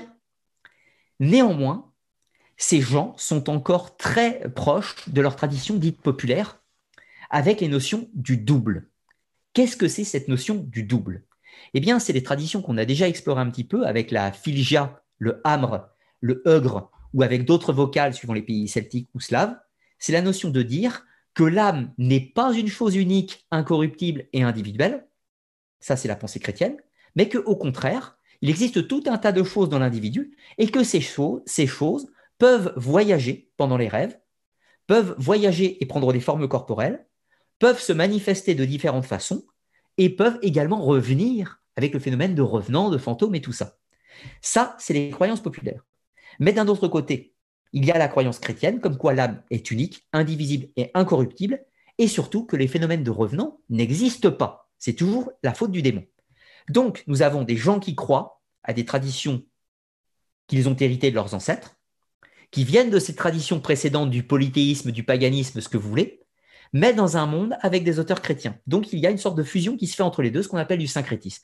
Et on va retrouver avec des traditions complètement bâtardes entre les deux, mais qui nous permettent d'avoir des sources de première main sur la subsistance des croyances du double. Et ça, c'est fondamental. Alors, dans ces différentes croyances, on va retrouver des choses complètement bâtardes. Donc, on voit des auteurs chrétiens nous raconter des histoires du séjour des morts où le mort va le soir dans sa montagne et peut, euh, et, enfin, revenir, enfin, va mourir, il va se cacher dans sa montagne, et le soir venu, il revient en télévivant physiquement dans l'auberge, et puis le, matin, au champ du coq, il retourne dans sa montagne. Donc on trouve tout un tas, des centaines de textes au Moyen Âge, où on trouve des récits de gens qui sont morts, mais dont l'esprit n'a pas trouvé le repos, et qui reviennent en télévivant. Alors, du coup, la question qu'on se pose dans notre sujet d'émission, c'est l'âme et l'esprit, dans l'au-delà. Qu'est-ce qui vient en télévivant dans les croyances germaniques? C'est l'âme, c'est l'esprit, c'est un petit peu tout. Eh bien, si on prend la croyance chrétienne, on est incapable de répondre. On ne peut pas répondre à cette notion, parce que l'âme ne peut pas revenir en télévivant. L'âme étant une chose unique, incorruptible, si elle est rendue au paradis, elle ne peut pas venir sur terre. Mais du coup, avec les notions des traditions anciennes et ces découpages de l'âme en plusieurs parties, comme le fait Platon, comme le, font les Égyptiens, comme le font euh, les Germains et autres, eh bien, on voit ce qui peut potentiellement revenir et ce qui peut potentiellement pas revenir. Et là, du coup, on va, euh, on va explorer tout ça avec le double. Alors, dans les traditions euh, germanico-scandinaves, celtes et autres, on va retrouver habituellement des mondes des morts, des mondes de l'au-delà qu'on peut localiser. Mais ces mondes... Je m'explique. Dans les traditions celtes du Moyen Âge, on est toujours au Moyen Âge, comprenez-le. Dans les traditions du paganisme celte survivant au Moyen Âge, on va trouver l'île d'Avalon. L'île d'Avalon est un lieu symbolique ou réel? Comment dissocier entre les deux Dans le monde slave, on va trouver l'île de Bouillane. C'est un lieu accessible uniquement aux magiciens, uniquement à ceux qui possèdent des pouvoirs de l'au-delà. Dans les traditions grecques précédentes, on trouvait autrefois l'île des bienheureux, qui était le lieu où les héros se rendaient après leur mort. Quelle est la caractéristique de ces trois lieux? Slave, Bouillade, celtique, île d'Avalon, et l'île des bienheureux dans les traditions grecques. Eh bien, dans les trois cas, c'est un lieu que l'on se rend uniquement si l'on est initié au secret de l'au-delà. Les druides, les héros grecs, enfin ceux qui ont fait l'apothéose, ou encore une fois les sorciers ou les magiciens dans la tradition slave. Pour pouvoir se rendre dans cet au-delà, il ne faut pas être n'importe qui. Il faut être doté, vous l'aurez bien compris, de pouvoirs magiques. Donc, ces différentes traditions celtes, slaves et grecques représentent un au-delà comme un lieu physique, mais pour y accéder, il faut de la magie. Comprenez de ce fait, il faut posséder la capacité de projeter son double, donc quelque chose qui est immatériel. Donc, on voit tout à fait le syncrétisme, on ressent le besoin de matérialiser quelque chose physiquement, mais on explique à aucun, on explique euh, du début à la fin qu'on ne peut pas s'y rendre physiquement, puisqu'il faut être doté de pouvoirs magiques pour s'y rendre. Sous-entendu, il faut projeter son double. Et c'est ce qu'on va étudier dans la dernière partie. Alors, autre chose aussi qu'on va retrouver habituellement dans différentes traditions, c'est le principe des lieux ou portes de l'enfer ou lieux d'initiation. Je vais prendre trois exemples. en Allemagne, dans les Exterstein, donc c'est des montagnes sacrées qui se trouvent en Westphalie, si je ne dis pas de bêtises. Donc c'est des lieux où, soi-disant, on pouvait s'y rendre pour entrer en contact avec l'au-delà. Donc on allait dans cette grotte, mais si vous allez, vous, dans cette grotte physiquement, vous vous retrouvez dans un lieu, dans une grotte, c'est sympa, c'est joli, mais vous n'êtes pas pour autant dans l'autre monde, vous n'êtes pas pour autant dans le monde des morts. Mais dans ces grottes, les gens pensaient qu'on pouvait, si on était doté de la connaissance et donc de certains pouvoirs, on pouvait entrer dans l'autre monde. Donc comprenez, n'est pas simplement le lieu qui est une porte de l'autre monde, il faut avoir la capacité et le lieu. Donc ces grottes, portes ctoniennes du monde du dessous, permettaient à celui qui en avait les compétences de projeter leur double dans l'autre monde. On va retrouver la même chose en Ariège, dans les grottes de Lombrive ou dans les lieux de l'art pariétal. Et on va retrouver la même chose avec les mundus chez les Étrusques. Donc les mundus, c'était quoi? C'était des sortes de puits sacrés où les Étrusques pensaient qu'on pouvait entrer en connexion avec le monde des morts. Donc un puits sacré, comprenez, c'est un coup de téléphone vers les souterrains, vers un monde bien physique, mais pour pouvoir y accéder, il fallait être un mage, il fallait posséder des pouvoirs magiques. Donc, certes, les croyances anciennes attestent, enfin, illustrent le monde des morts par un lieu physique, mais néanmoins, qu'on ne peut accéder que par la magie, donc en projetant son double, quelque chose qui n'a pas, attrait à la réalité. On voit toujours ce mythe invariant à peu près partout. Pour revenir sur la notion donc, du culte mégalithique, eh bien, je pense qu'on y répond ces peuples mégalithiques, mais également les peuples qui l'ont précédé, donc tout la population du néolithique occidental, pratiquaient déjà des rituels aux Echternstein. pratiquaient déjà des rituels dans les grottes de Lombrive, pratiquaient, déjà des rituels de grottes euh, et possédaient déjà des rituels de tranche chamanique. Qu'est-ce que c'est la tranche chamanique? C'est un moment où le chaman entre dans un état second, un état où son esprit se met en relation avec un au-delà. Moralité, tous ces peuples de l'Antiquité ont bien visualisé le séjour des morts, l'au-delà, comme un lieu physique. Néanmoins, ils avaient bien conscience qu'il ne suffisait pas de se rendre dans ce lieu physique pour pouvoir accéder à l'autre monde. Donc, il était nécessaire dans les pensées anciennes d'avoir plusieurs éléments pour pouvoir entrer en communication avec l'autre monde. Il fallait, un, le lieu sacré, deux, posséder les pouvoirs dits magiques de chaman ou autres, et euh, trois, il fallait euh, donc créer le lien en projetant son double. Et c'est ce qu'on voit en troisième partie avec le mythe du double. Alors, question de Armand. Pour projeter son double dans l'au-delà, dans les grottes par exemple, a-t-on besoin d'une capacité innée par naissance ou est-ce une connaissance que l'on peut acquérir par initiation? Euh, Alors ça c'est intéressant parce qu'on va détailler un petit peu toutes les comment sont toutes les représentations et toutes les comment les peuples anciens ont défini ce qu'est le double. Aujourd'hui, l'âme et l'esprit, c'est des mots extrêmement limités dans leur vocable. Ça revêt euh, quelque chose de global alors que, encore une fois, les anciens, sur ce point, avaient tenté de définir beaucoup plus précisément ce qu'étaient les choses et ce que ça faisait. Je ne vous dis pas qu'ils avaient raison, mais c'est beaucoup plus clair en tout cas. Alors qu'aujourd'hui, on dit projeter son âme, ça veut rien dire. Projeter son double, c'est déjà un petit peu plus clair. Mais la notion, c'est quoi le double et euh, a-t-on plusieurs doubles? On pourrait venir dire ça.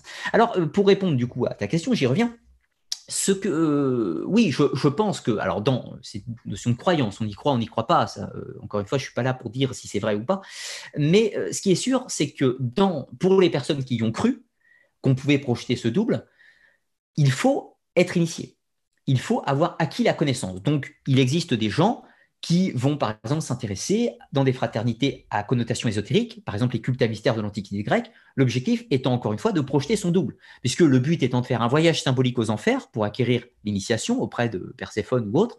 Euh, dans les cultes à mystère grecs, Samothrace, Éleusis ou les mystères de Dionysos, le but de l'initiation, c'est de pouvoir projeter son double afin de recevoir l'initiation. Symboliquement, c'est ça. Si on s'intéresse au chamanisme, un chaman, euh, il est peut-être prédestiné à être chaman, mais il a quand même subi en grande partie l'enseignement de ses prédécesseurs. Donc il y a une connotation d'initiation. Pour ma part, à titre personnel, je pense que l'initiation est nécessaire pour acquérir les méthodologies euh, qui permettent la projection du double. Encore une fois, si on y croit, euh, etc. Hein, chacun ses pensées. Je ne pense pas qu'on puisse. Enfin, est-ce qu'on peut acquérir cette connaissance par, euh, intuition après?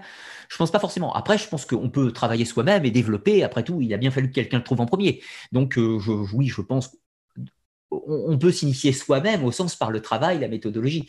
Euh, le mieux, c'est l'initiation plus le travail, associé pratique et théorie, encore une fois. Question de Manon. Quelles sont vos croyances concernant l'au-delà et la vie après la mort? C'est délicat, ce sera un petit peu long, euh, euh, long de définir mes croyances. Euh, je ne voudrais pas trop trop m'étaler sur mes croyances personnelles parce que j'estime que ça pollue, ça pollue l'émission de, trop explorer mes croyances à moi et ça peut influencer trop lourdement vos perceptions des choses. N'ayant pas pour ambition de m'établir en gourou, euh, j'évite de trop donner mon point de vue purement personnel sur des, sur des questions, enfin mon point de vue personnel de mes croyances, je m'entends, parce que j'ai pas envie de vous influencer dans les vôtres, tout simplement. Donc j'essaie au maximum d'éviter de trop détailler mes croyances personnelles, juste en restant sur deux notions simples. Un, oui, je crois à l'immortalité de l'âme. Oui, je crois à la suprématie, je, crois que l'esprit, euh, l'esprit est une partie intégrante de l'âme, mais domine enfin, si je crois à l'âme, je crois que l'esprit en est la partie la plus divine, si je puis dire, et donc je crois à la suprématie de l'esprit sur toute autre chose. Donc je crois à la suprématie de l'intelligence et du raisonnement par rapport à tout. Je crois à la supériorité du concept intellectuel euh, au-dessus de la sensibilité émotive. Voilà. Pour y répondre dans une philosophie platonicienne, je pense que je mets l'intelligence au-dessus de la passion, si vous préférez. Euh, voilà. Je crois en l'existence d'un au-delà. Je ne crois pas spécifiquement au paradis et à l'enfer pour faire simple. Voilà. Et je rentrerai pas trop plus dans le détail, en m'en excusant. Alors, est-ce qu'il y a d'autres questions? Question euh, plus haut, voilà, question de Sylvain. Le culte des morts est-il signe d'humanité? Euh, À titre personnel, je pense. Je pense que ce qui, ce qui définit l'humanité est, le, et la mort, justement. Ce qui, enfin, pas la mort, euh, tout le monde meurt, même les animaux. Mais ce qui définit l'humain, c'est justement sa capacité à, à conceptualiser, à conceptualiser un au-delà. Je pense que l'humain ne serait pas l'humain sans au-delà ça ne veut pas dire que l'au-delà existe. Peut-être, peut-être pas. Moi, j'y crois, mais euh, chacun fait ce qu'il veut. Mais je pense que la capacité de l'humain à le conceptualiser, à hypothétiser la vie après la mort, à hypothétiser l'âme, l'esprit et tous les concepts, c'est ce qui fait, à mon sens, de nous des humains. Encore une fois, c'est un point de vue personnel. Le culte des morts, de ce fait, fatalement hypothétise un au-delà. Donc, euh, ça rejoint l'idée euh, être humain pour moi. D'où euh, je considère que l'humain n'est l'humain que depuis le fait qu'il enterre ses morts. C'est mon point de vue perso. Euh, question, pour toi, l'âme est-elle liée à la science ou est-elle purement spirituelle? Bah, Pour moi, euh, moi l'âme ou l'esprit n'a pas de lien avec la matière. Or, la science n'a de lien qu'avec la matière. C'est-à-dire que la science, enfin les sciences dures, hein, comprenez physique, chimie, astronomie, etc la science dure prend un, euh, l'astronomie prend un télescope pour observer les planètes à l'autre bout de la galaxie. Mais c'est matériel. La planète à l'autre bout de la galaxie, elle est matérielle. Donc la science a quelque chose de matériel. En physique, on observe des atomes, des microscopes, des appareils, tout ce que vous voulez. Donc fatalement, si l'âme n'est pas matérielle, on ne pourra jamais l'observer avec un point de vue de science dure. De ce fait, je pense que la science n'a aucun rapport de près ou de loin avec l'âme. Euh, s'il existe des sciences qui ont attrait à la métaphysique, c'est-à-dire à ce qui n'est pas observable dans la matière, oui, la science peut s'intéresser à l'âme sur ce point de vue-là, mais autrement, euh, c'est peine perdue. Euh, ou si on considère que l'âme est faite d'atomes, on peut l'observer, ou alors elle n'existe pas. Si l'âme n'est pas faite d'atomes, n'est pas faite de matière, on ne pourra jamais l'observer avec une connotation matérielle. C'est logique. C'est comme si on voulait observer des poissons dans le ciel ou des oiseaux euh, sous l'eau avec un sous-marin. C'est un non-sens, sauf pour ceux qui sont capables d'aller dans les deux, dans l'absolu. Mais voilà, vous voyez l'idée. Euh, si euh, l'âme, encore une fois, n'est pas matérielle, l'observer avec une méthode matérielle n'a aucun sens. Question de Roland. Je vais prendre encore trois petites questions avant d'attaquer la dernière partie. Excusez-moi, je bois une goutte. Euh, question Ludovic, penses-tu que l'on accède à l'au-delà euh, qu'à travers la mort ou bien via des voyages astro, la méditation? Euh, bah, C'est délicat. Je ne vais pas forcément dire ma pensée, je vais plutôt dire les pensées d'autrui. Dans la pensée des chrétiens, du christianisme, de l'islam, on accède à l'au-delà uniquement après la mort si on a des perceptions extrasensorielles, euh, une rencontre, par exemple un fantasme dans un rêve, c'est la venue d'un ange, d'un saint, euh, d'un djinn, d'un démon ou ce que vous voulez. Mais ce n'est pas nous qui allons dans l'au-delà. Si euh, on est dans une pensée plutôt grecque, évidemment, quand je rêve, je vais dans ce qu'on appelle l'Honoroi, le pays des rêves, lui-même étant inclus dans le Nix, l'au-delà. Donc, pour un grec, je peux aller dans l'au-delà sans être mort. Pour un, c'est valable pour d'autres peuples. Donc, pour les, partisans de l'occultisme euh, aussi, euh, avec le spiritisme, euh, ou les courants qui pratiquent le voyage astral, si dans l'absolu je fais un voyage astral, je me rends dans l'au-delà sans être mort. La question c'est qu'est-ce qui se rend dans l'au-delà? Mon âme, mon esprit ou tout un tas d'autres notions Et là, on se rend compte que âme-esprit, c'est beaucoup trop simpliste. Donc, on parlera du coup de corps astral. Donc corps astral se rend dans l'au-delà sans mourir. Donc voilà, ça va dépendre des traditions, tout simplement.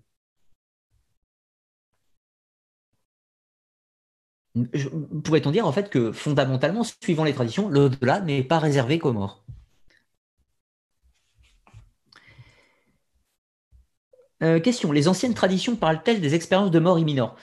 Oui, oui, alors, en fait, ils ne disent pas comme ça, ils parlent de résurrection. Euh, il parle de résurrection à l'époque, c'est tout. Euh, une expérience des morts imminentes, aujourd'hui, c'est une personne qui a une expérience mystique diverse et variée, le tunnel ou autre chose, ou d'autres formes, et qui a, est mort cliniquement à un moment donné, et qui n'est pas mort euh, cérébralement. voilà, on ne parle pas de mort cérébrale, enfin, il est mort, il est mort clinique, mais il n'est pas en mort cérébrale. Donc voilà. Dans les anciens temps, il arrivait qu'une personne soit déclarée morte à l'expertise de l'époque, bah, c'est le cas au Moyen Âge, on a des centaines et des centaines de cas, des gens qui sont déclarés mortes et qui euh, se relèvent. Or, il est probable que ces personnes n'étaient pas réellement mortes, il est probable qu'elles sont entrées dans un coma ou dans euh, une sorte d'état proche de la mort, ou peut-être même que leur corps s'est arrêté de battre et qu'il est reparti, peut-être que ces personnes ont vécu une expérience de mort imminente. Or, ces personnes ont raconté des choses. Elles ont raconté ce qu'elles ont vu, elles ont raconté tout un tas d'observations qui ressemblent énormément aux expériences des morts imminentes, si ce n'est qu'elles sont plus proches des croyances de l'époque, alors que les expériences de mort imminente sont plus proches des croyances de l'époque actuelle.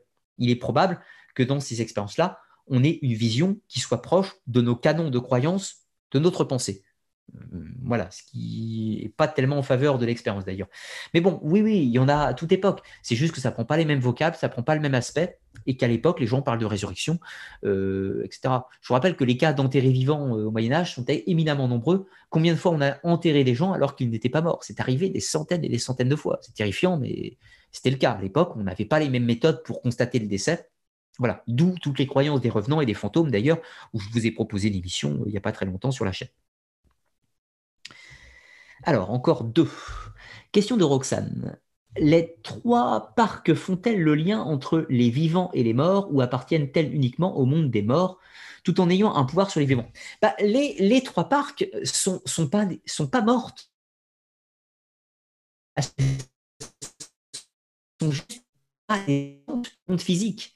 Donc les trois parcs, si on simplifie, et qu'ils vivent dans le mix, donc dans l'autre monde, dans l'au-delà, elles habitent dans l'au-delà, mais elles ne sont pas mortes. Mais on peut habiter dans l'au-delà sans être mort. Nous-mêmes, quand nous allons dans l'au-delà, c'est qu'on est mort. Mais si on s'y rend quand on rêve, on n'est pas mort. Donc non, les trois parcs ne sont pas mortes, elles gèrent le destin, la, naissance, la vie et la mort des humains. Mais elles ne sont pas mortes elles-mêmes. Ce sont des entités habitantes de l'au-delà. Tout comme on pourrait dire que nous autres, physiquement, mon corps est un habitant du monde réel, mais mon âme ou mon esprit, si j'en ai un, lui-même, il n'est pas un habitant du monde matériel, il est un habitant de l'au-delà. Sauf que consciemment, j'en sais rien. Consciemment, je suis dans la matière, mais peut-être que mon esprit, lui, il ne l'est pas. Voilà, c'est ça l'idée. L'idée, c'est que nous autres humains sommes des habitants à la fois du monde matériel et des habitants à la fois de l'au-delà. la différence, c'est que quand on sera mort, on ne sera plus des habitants du monde matériel, on sera des habitants uniquement de l'au-delà. C'est ça l'idée dans la croyance. Et la dernière, de Kiyakiku. Question donc, si j'ai bien compris, l'âme dans l'au-delà, c'est une conscience sans corps. Bah, l'âme dans l'au-delà, c'est une âme dans son environnement naturel, tout simplement. Euh, donc, peut-on ressentir des émotions dites bonheur, malheur? Euh, En toute logique, oui. En toute logique, oui, parce que hum, nos émotions et même notre intelligence ou nos sensations et autres. Alors, on ne parle pas de sensations physiques, je ne parle pas d'une sensation de toucher, d'une sensation de vue, d'ouïe et de gourmandise, mais il est probable que euh, mes émotions, mes sentiments, ma haine, ma colère et toutes mes émotions humaines, il est probable, il est même plus que sûr, à mon sens, mais ça c'est ma croyance, que ça n'a aucun attrait avec la réalité physique. Donc dans l'absolu, euh, au niveau de l'au-delà, quand on n'a plus de corps et qu'on n'a qu'une âme, à la limite, on peut peut-être plus voir, on peut peut-être plus, peut peut plus sentir et on ne peut peut-être plus toucher. En revanche, il est probable qu'on puisse ressentir et avoir des émotions puisque c'est des spécificités de l'au-delà et pas du monde matériel. Nos émotions, nos sentiments, à mon sens, elles n'ont rien à voir avec le corps physique. Bah, après, une notion de croyance, on ne sera pas tous d'accord, euh, et chacun son point de vue. Hein. Je ne suis pas là pour imposer euh, mes pensées, mais vu que c'est mon émission, je partage quand même un peu mes idées. Ça va être difficile de faire autrement.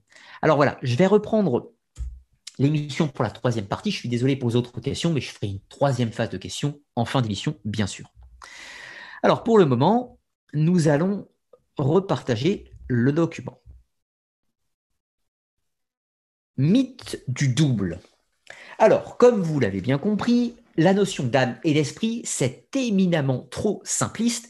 Et aujourd'hui, avec nos, habitudes New Age de vouloir simplifier à l'extrême les concepts de spiritualité et donc de ce fait mettre des mots fourre-tout, genre âme pour parler tout ou esprit pour parler tout, eh bien, c'est à contresens de ce qui se faisait dans les traditions anciennes. Alors, nous allons étudier le mythe du double ou le concept du double. Tout d'abord, les trois personnifications du double, ce que l'on va retrouver en tant que mythe invariant, de mythème commun à des tas de civilisations. Ensuite, on va parler des cas de voyage du double. Donc, euh, comprenez voyage du double sans être mort. Hein. Euh, ensuite, les métamorphoses du double. Et ensuite, on parlera du destin du double. Et je vous donnerai une conclusion pour finir. Alors, tout d'abord, les trois personnifications du double. Comment on peut les conceptualiser? Alors, tout d'abord, l'âme représente ce cercle. L'âme, c'est le mot générique, on va dire, pour parler de ce qui anime le corps. Et on revient sur les fondamentaux du mot.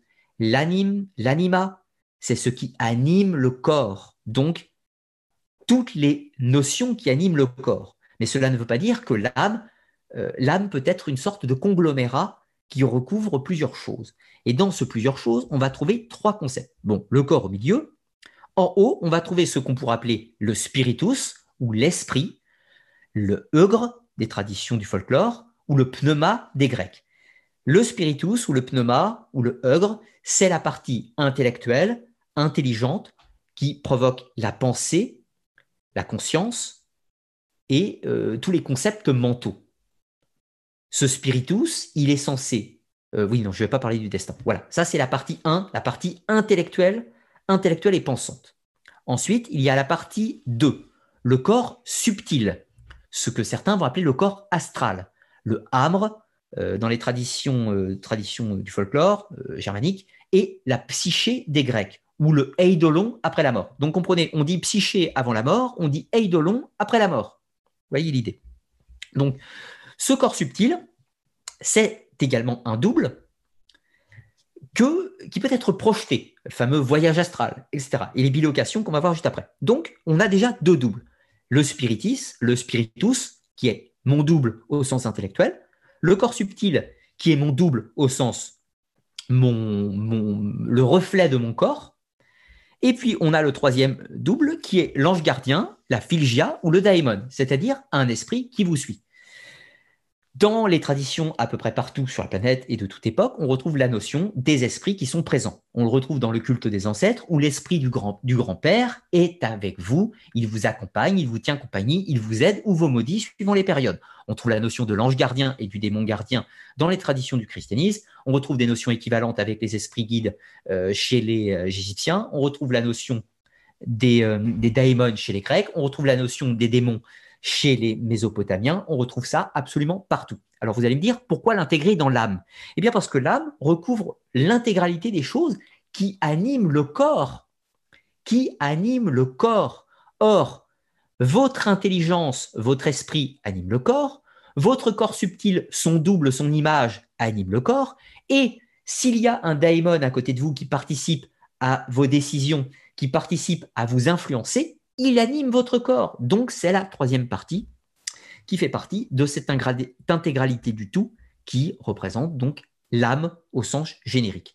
Donc, y a-t-il différence entre l'âme et l'esprit? Eh bien, oui, dans les traditions anciennes, le spiritus ou l'esprit est la partie dite intellectuelle des concepts, le pneuma, qui fait partie de l'âme, tout comme le corps subtil et sa partie dite du double qu'on projette en corps astral, ou euh, le voyage du cas, c'est l'Égyptien, et l'ange gardien. Alors, le double gardien. Premier, donc celui qui est extérieur, celui qui n'est pas vous-même, mais qui participe à animer votre corps. Dans le christianisme, on va retrouver la notion de l'ange gardien. Dans le folklore germanique, on va trouver la philgia. Dans la tradition grecque, on va trouver le daimon. Dans la tradition égyptienne, on va trouver le bas. Comprenez le bas d'un autre individu. Par exemple, le pharaon, quand il vient au monde, on dit qu'il est la réincarnation d'Horus le dieu soleil, le pharaon euh, régnant. Mais on ne dit pas en réalité au sens littéral, c'est pas Horus qui s'incarne en lui, euh, au sens réincarnation comme on l'entend dans l'hindouisme.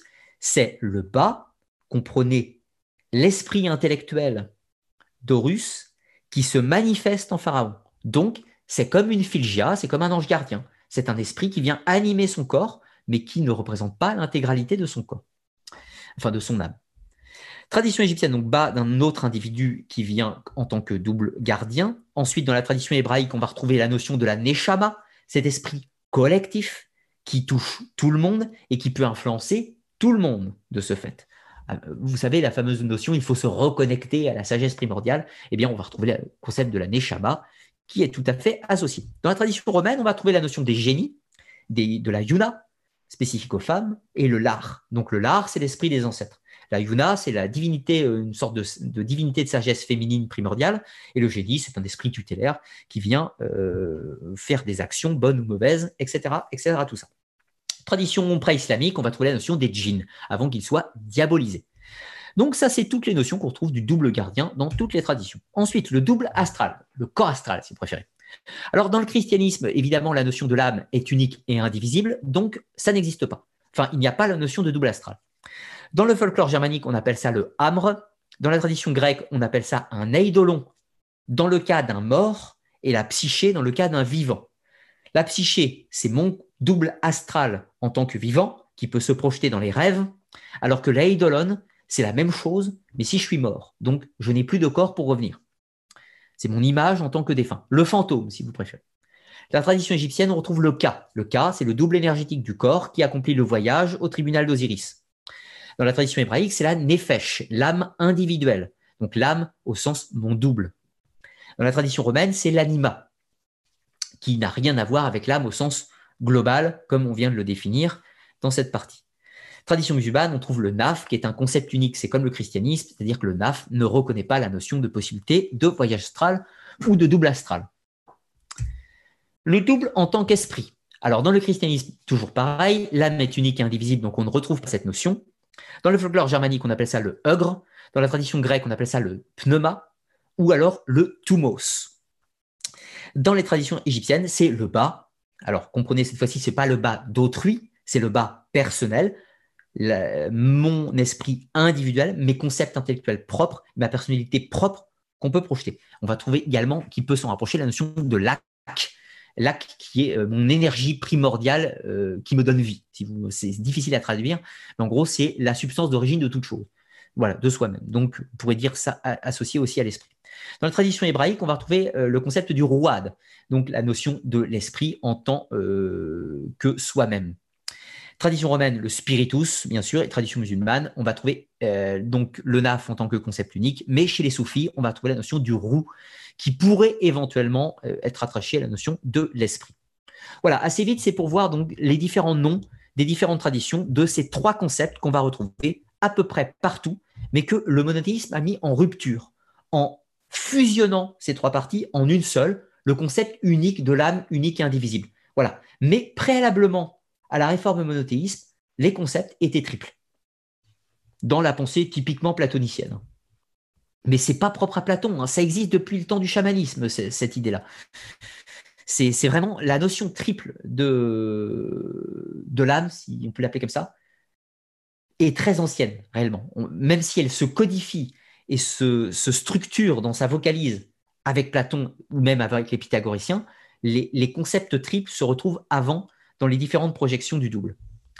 Alors, le double gardien, le double astral, enfin le double gardien, comprenez le double qui vous accompagne partout, le double astral, c'est-à-dire mon reflet qui est projeté, et le double en tant qu'esprit, le véritable soi. D'ailleurs, on ne peut pas parler du double, on peut parler du véritable nous, euh, le véritable soi-même.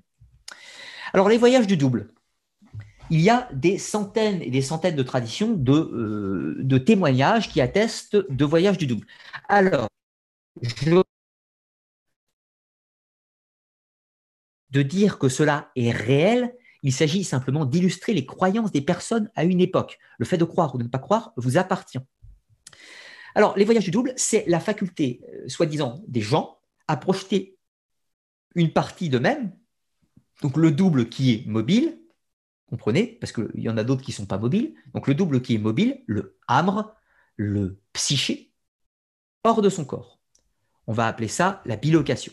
Alors, il est possible de la projeter dans son rêve, ou alors de la projeter, enfin de la projeter dans son rêve, mais il est possible de le projeter physiquement, ou alors spirituellement. Comprenez, si je projette spirituellement, c'est pour apparaître dans le rêve de quelqu'un d'autre. Donc c'est intangible, ce n'est pas matériel. Mais si je le projette dans la réalité physique, bah, du coup, ça se corporise dans la matière. Alors ça, c'est intéressant. Alors, pour citer quelques exemples, on a Abris l'hyperboréen. Alors Abris l'hyperboréen, c'est un personnage semi-légendaire de la mythologie grecque qui, d'après les gens, pouvait se déplacer instantanément d'un endroit à un autre avec une flèche d'or. Donc il allait d'un point à l'autre sur une flèche d'or instantanément.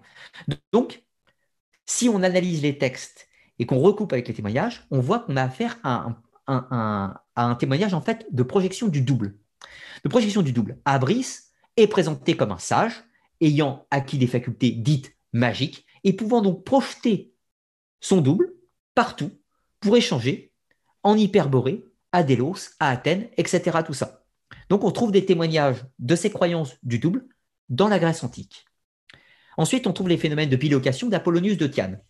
Apollonius de Tyane, euh, premier siècle de notre ère, à peu près, euh, avant notre ère, etc. Tout. Apollonius de Tyane est un, saint, euh, une sorte de personnage proto-christique un petit peu. Bref, je ne vais pas détailler tout ça, il faudra que je fasse une émission sur lui. On trouve des témoignages de gens de son époque qui l'ont connu, qui disent que l'homme pouvait se déplacer enfin se, rendre à deux endroits en même temps. Donc c'est ainsi qu'on a un témoignage de lui comme quoi il était dans la ville de Smyrne un jour, et un même témoignage de la même date qui dit qu'il était dans la ville d'Éphèse le même jour. Donc dans ce cas-là, qu'est-ce qui se passe? Eh bien, Apollonius de Tyane aurait déplacé son double, son âme, son psyché, ailleurs. Il se met dans son lit, il rêve et il projette son double. Donc, encore une fois, dans les témoignages du monde hellénistique, on trouve des témoignages de ce déplacement du double avec la notion de psyché. Ensuite, on a un cas intéressant qui est plus récent, qui date du XVIIe siècle dans les pays germaniques, le cas des, euh, en Italie du Nord, le cas des Benandanti. Alors les Benandanti, pour ceux qui ne connaissent pas, j'ai une émission qui est prévue l'an prochain sur ça, ce qu'on appelle les chasseurs de sorciers. Alors on a l'histoire de Thiès, donc qui est un Benandanti, et qui euh, se fait inculper par l'Inquisition parce qu'il s'est transformé en loup-garou. Eh oui, le fameux loup-garou. Donc euh, Thiès de raconte que tous les soirs à telle date, il se met dans son lit, il s'allonge, et en rêve, il va prendre l'apparence d'un loup, il va courir la campagne pour aller chasser des sorciers. Mais il ne se transforme pas en loup dans le monde physique. C'est dans un monde spirituel, donc dans l'au-delà si vous préférez. Donc là, on a le cas d'un déplacement euh, du hamre, donc de la psyché si vous préférez, en tant que corps astral, où il se transforme, prend l'apparence d'un loup et il va combattre les sorciers dans l'au-delà, qui eux-mêmes sont dans l'au-delà via un voyage astral. Vous voyez l'idée. Donc on retrouve ces témoignages. Ensuite, on a l'expérience de William Crook. Alors lui, c'est marrant parce que c'est un scientifique, donc fin, fin 19e, début 20e, qui euh, a fait des expériences de bilocation, donc avec une jeune fille notamment qui, habitait en Australie et qui euh, a été enregistrée, filmée dans son bureau à William Crook pendant plusieurs euh, dizaines de séances évidemment, la jeune fille étant en Australie, c'était un petit peu compliqué, mais pourtant, elle est bien euh, vocalement enregistrée dans les laboratoires de William Crook. Donc, l'idée, c'est ça, c'est de voir que de tout temps et à toute époque, les gens ont parlé, à tort ou à raison, mais de phénomènes de bilocation, donc de moments en rêve, on projette le double ailleurs, la psyché. Maintenant, allons plus loin avec les métamorphoses du double. Parce que ce fameux double projeté, il peut prendre des apparences. Le hugre, le pneuma, et c'est pas non plus la philgia ou le daimon. Bien que c'est possible pour le philgia ou le daimon. Alors la métamorphose du double, c'est intéressant parce que quand il y a des phénomènes de bilocation, comme par exemple pour Apollonios de Tyane ou à Brice l'hyperboréen, on parle d'apparence humaine. Donc Apollos de apparaît sous sa véritable apparence. Mais d'autres fois, on a tout un tas de témoignages où les apparitions du double ne sont pas sur une apparence humaine. Et là, ça vous renvoie à toutes les histoires de lycanthropie, de vampirisme et autres. Alors tout d'abord, on va s'attarder au phénomène notamment de lycanthropie. Vous savez qu'il hum, y a des centaines et des centaines de témoignages, encore une fois, de phénomènes, enfin de cas dits de lycanthropie, où un homme se serait transformé en animal, en loup, pour bouffer quelqu'un d'autre. Bien sûr, nous savons que sur un point, de vue scientifique, il est impossible de se métamorphoser physiquement en loup. Et la question c'est, croyez-vous, ne croyez-vous pas plutôt que nous avons très mal interprété les traditions du folklore? En réalité, ces gens Et je vous renvoie aux travaux de Claude Lecouteux, spécialiste de la question. En réalité, ces gens disent avoir observé un loup. Mais l'ont-ils observé dans la réalité ou l'ont-ils observé en rêve? Dans les deux cas, il est fort probable que le sorcier en question, qui soit capable de se métamorphoser en loup, soit tranquillement en train de dormir dans son lit, et que nous avons affaire à un phénomène de bilocation du double, du hambre, sous forme animale. Ce qui est intéressant, c'est que l'idée que l'homme se change en loup, se transforme, se métamorphose, ça c'est une idée récente. Mais dans les croyances anciennes, que ce soit de l'Antiquité ou autre, il y a toujours un processus magique. On se recouvre d'une peau de loup.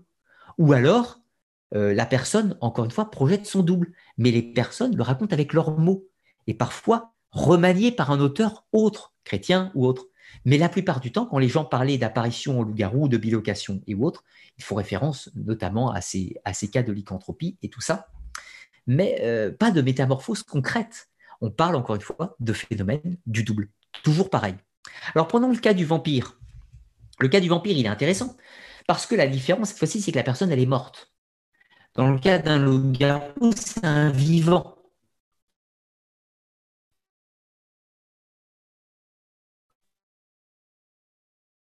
Spirituellement à une autre personne. Alors que dans les traditions euh, du vampire, cette fois-ci, c'est un mort qui projette son double. Mais du coup, il n'a plus de corps, donc son double, c'est son eidolon, son psyché, son fantôme qui vit dans l'au-delà, qui peut se présenter soit spirituellement en rêve, comme le cauchemar, ou alors physiquement, comme le vampire. Donc, vu qu'il se présente physiquement euh, ou spirituellement, on peut parler du double psyché, le eidolon, si vous préférez, qui survit dans l'au-delà et qui peut revenir tourmenter les vivants. Cela ne change pas de ce que croyaient les animistes 4000 ans avant Jésus-Christ. Cela ne change pas des croyances du XVIIIe siècle des vampires. Les croyances n'ont pas bougé d'un iota. La seule chose qui a changé, c'est les noms. Aujourd'hui, on emploie les mots vampire et fantôme. Et puis à une autre époque, on employait d'autres vocables, le hamre, le hugre, euh, le strigoi pour le vampire,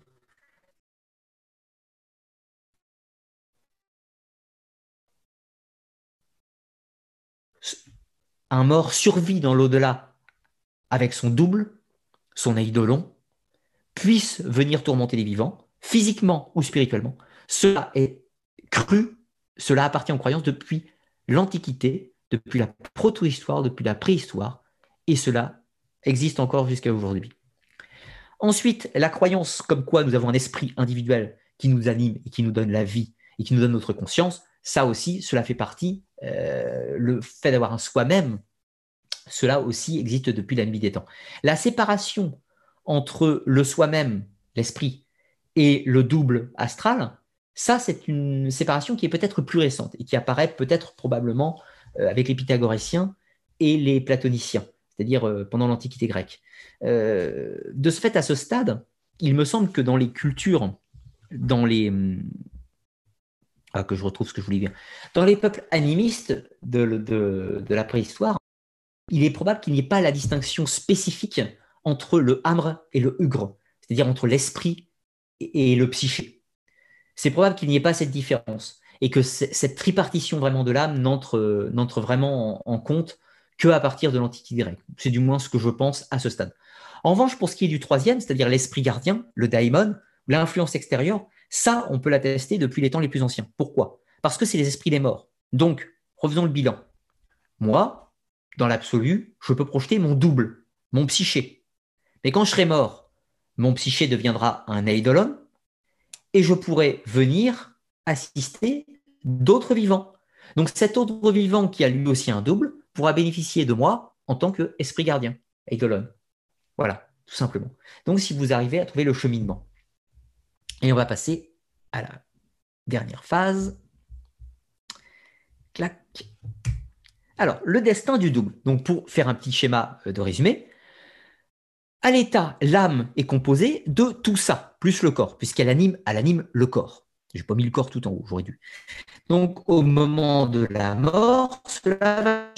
L'ange gardien, la figia ou le daimon va devenir, après la mort, un ange gardien, une figia ou un démon, puisque lui, la mort n'a aucun impact sur lui, puisqu'il est déjà dans l'au-delà. Le corps, c'est fini pour lui, son voyage s'arrête, il s'arrête, il meurt.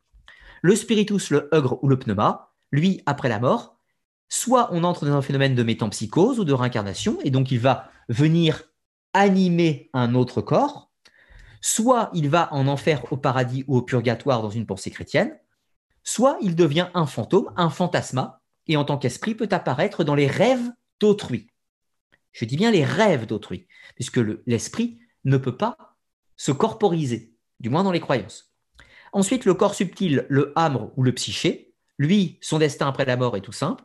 Soit il devient un ange gardien, une filgia ou un démon, bis repetitas, soit il se manifeste en tant que revenant, sous différentes appellations, vampire, stridge, cauchemar, eidolon, etc. Soit, suivant certaines traditions, il se dissipe ou disparaît complètement. Certaines traditions nous disent que le hamre, euh, le double spirituel après la mort, va perdurer pendant un temps comme une empreinte et va se dissoudre au fur et à mesure du temps. Cela dépend, cela va dépendre euh, des traditions. Alors, autre petit schéma euh, de résumé, on pourrait dire qu'il y a le monde physique, le corps qui agit sur le monde physique, au-dessus, il y a l'âme, le moi, et tout en euh, l'âme qui est composée donc euh, de tout ce qu'il y a euh, l'âme au, sens à ce stade qui, serait en fait le psyché, c'est-à-dire le double spirituel, double spirituel. Au-dessus, l'esprit humain, dire l'esprit humain qui le soi-même, le pneuma, et au-dessus, là c'est marqué sur ce schéma monde spirituel, mais qu'en fait on pourrait appeler par influence extérieure, daimon, filgia, neshama, brahman, tous les mots que vous avez envie suivant les différentes notions.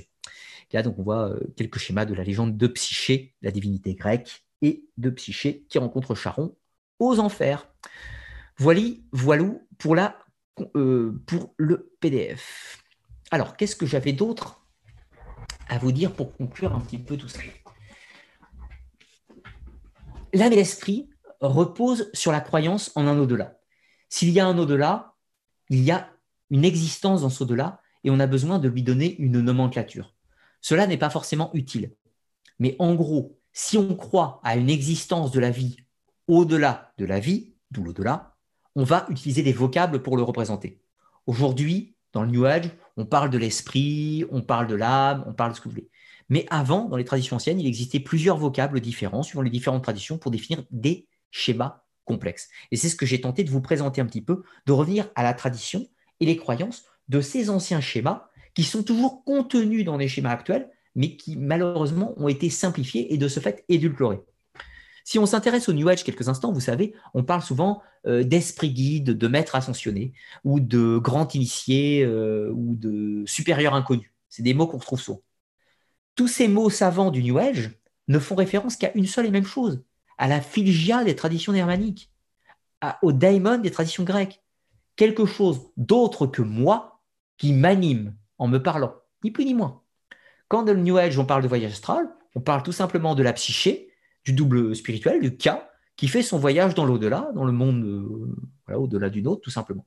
Et puis, quand on parle d'éveiller son esprit à un autre champ de conscience, en réalité, on parle de son ogre, on parle de son pneuma, qui tente de saisir et de comprendre les concepts les plus complexes de l'existence de humaine ou autre, d'ailleurs.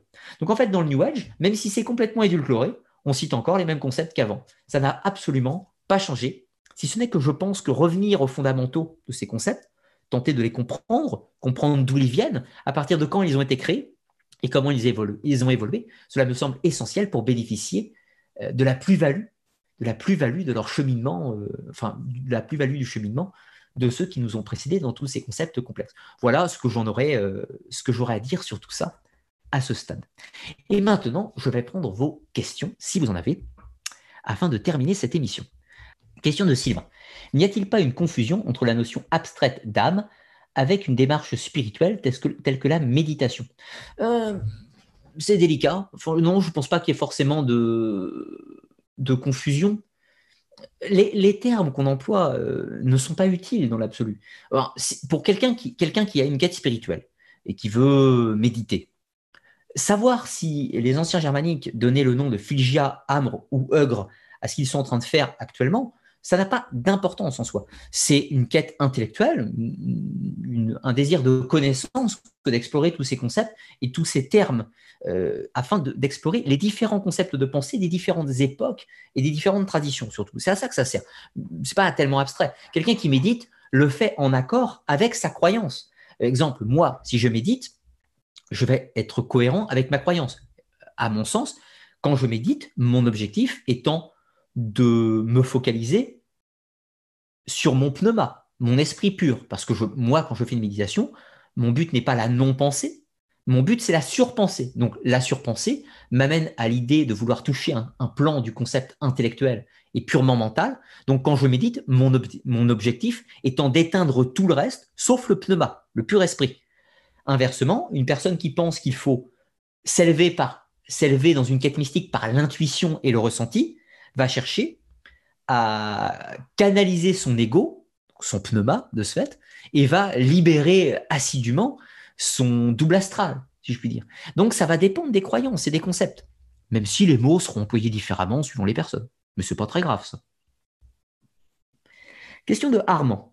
Les humains projettent-ils leur double astral à leur insu? Formulé autrement, peut-on projeter notre double sans avoir conscience de se faire? Alors, euh, je ne vais pas te répondre oui ou non, parce que ça sera basé sur les croyances. Je vais surtout te répondre en témoignage.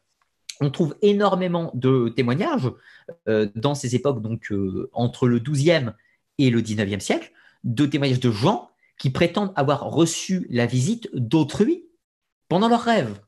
On, a également des gens qui témoignent pendant leur rêve avoir été visités enfin avoir été visité par autrui, ou avoir visité d'autres personnes, non consciemment et non volontairement surtout. Donc il est tout à fait possible, euh, si on suit les récits, que ça arrive. Euh, je serais tenté de dire que le voyage astral se provoque consciemment ou inconsciemment. Pour qu'il se provoque inconsciemment, ça peut arriver à tout le monde. Pour qu'il se provoque consciemment, il faut euh, avoir maîtrise ou l'initiation de la méthode dite magique ou chamanique pour le faire comme on retrouvait dans les anciens temps. Chez les Grecs, pour pouvoir, enfin chez les, chez les, euh, chez les Grecs, pour accéder à l'île des bienheureux, l'autre monde, il faut être initié, avoir reçu l'apothéose. Chez les Celtes, pour accéder à, la, il faut être un druide, il faut connaître la science magique. Donc pour accéder à l'au-delà volontairement, il faut, euh, il faut posséder la science magique. Arthur, le roi Arthur, lui, il y va, mais quand il meurt, c'est involontaire. Donc c'est la différence pour accéder euh, au voyage astral, donc à l'au-delà, volontairement, il faut être initié aux sciences dites magiques, d'après les traditions. Et puis involontairement, tout le monde peut le faire. Euh, on remarque quand même une notion intéressante dans les traditions, c'est que la, plupart des personnes qui accèdent à l'au-delà euh, en rêve, dans une forme de déplacement astral du double, donc du psyché, ce sont toujours des personnes qui sont soit proches de la mort, type expérience de mort imminente, personnes en souffrance, personnes malades, ou personnes qui ont vécu un traumatisme. C'est assez rare apparemment les personnes qui vont bien, si je puis dire, ou alors elles ne s'en rappellent pas. Du moins, c'est ce qui ressort des différents témoignages. Après, euh, libre à vous d'en interpréter ce que vous voulez. Question de Groucho. Pourrais-tu définir la notion du nirvana? Alors, le nirvana, on pourrait, euh, on pourrait le définir par la plénitude, la contemplation finale. Le nirvana euh, est représenté comme une sorte d'au-delà final. Donc, c'est représenté à la fois comme un lieu métaphysique, mais plus aussi comme un concept. Donc, l'idée du nirvana, dans la pensée de l'hindouisme, c'est le moment où l'âme individuelle, même l'esprit individuel, ouais, l'âme individuelle, va fusionner avec l'esprit collectif. En gros, c'est le moment où notre parcelle d'humanité va se fondre dans le tout cosmique qu'est le Brahman. Donc le nirvana, c'est le moment de la disparition personnelle. C'est le moment de la disparition de l'individualité pour fusionner avec le grand tout. Voilà, c'est la pensée de l'hindouisme chose que bien évidemment je ne partage absolument pas dans mes croyances personnelles. Question de Dimétrodon, si je l'ai vu, si je la retrouve, oui c'est ça. Euh, question, as-tu lu le roman de Bernard Weber, Les Thanatonautes? Non, je ne l'ai pas lu, mais j'en ai entendu parler. Les humains ont trouvé le moyen d'explorer l'au-delà grâce, euh, à la science. Donc, j'ai pas lu le livre, donc je ne peux pas, pas commenter le livre, mais euh, je pense qu'on arrive. alors, je vais être un peu cru, un peu méchant. le livre est peut-être très bien, c'est pas du tout une critique au livre, parce que c'est un roman. Vouloir explorer l'au-delà par la science, c'est un petit peu comme croire que l'enfer se trouve dans la montagne. C'est revenir à l'état le plus ancien des croyances de l'humanité. Pour moi, c'est une régression intellectuelle, à mon sens.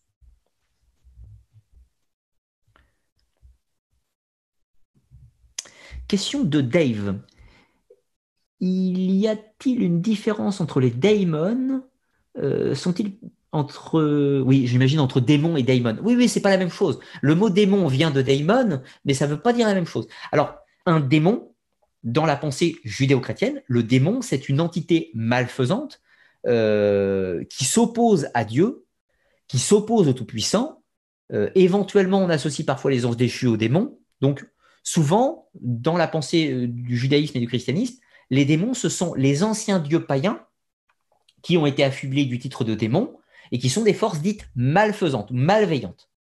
Alors que le daimon des Grecs, c'est simplement une entité vivant dans l'au-delà. En fait, le terme plus adapté serait c'est une force, c'est une puissance, une puissance agissante, mais agissante en bien ou en mal, puisque le daimon, de la même façon que vous ou moi, a son libre arbitre. Puisque c'est quoi un daimon dans l'absolu, si on suit la pensée pythagoricienne ou platonicienne?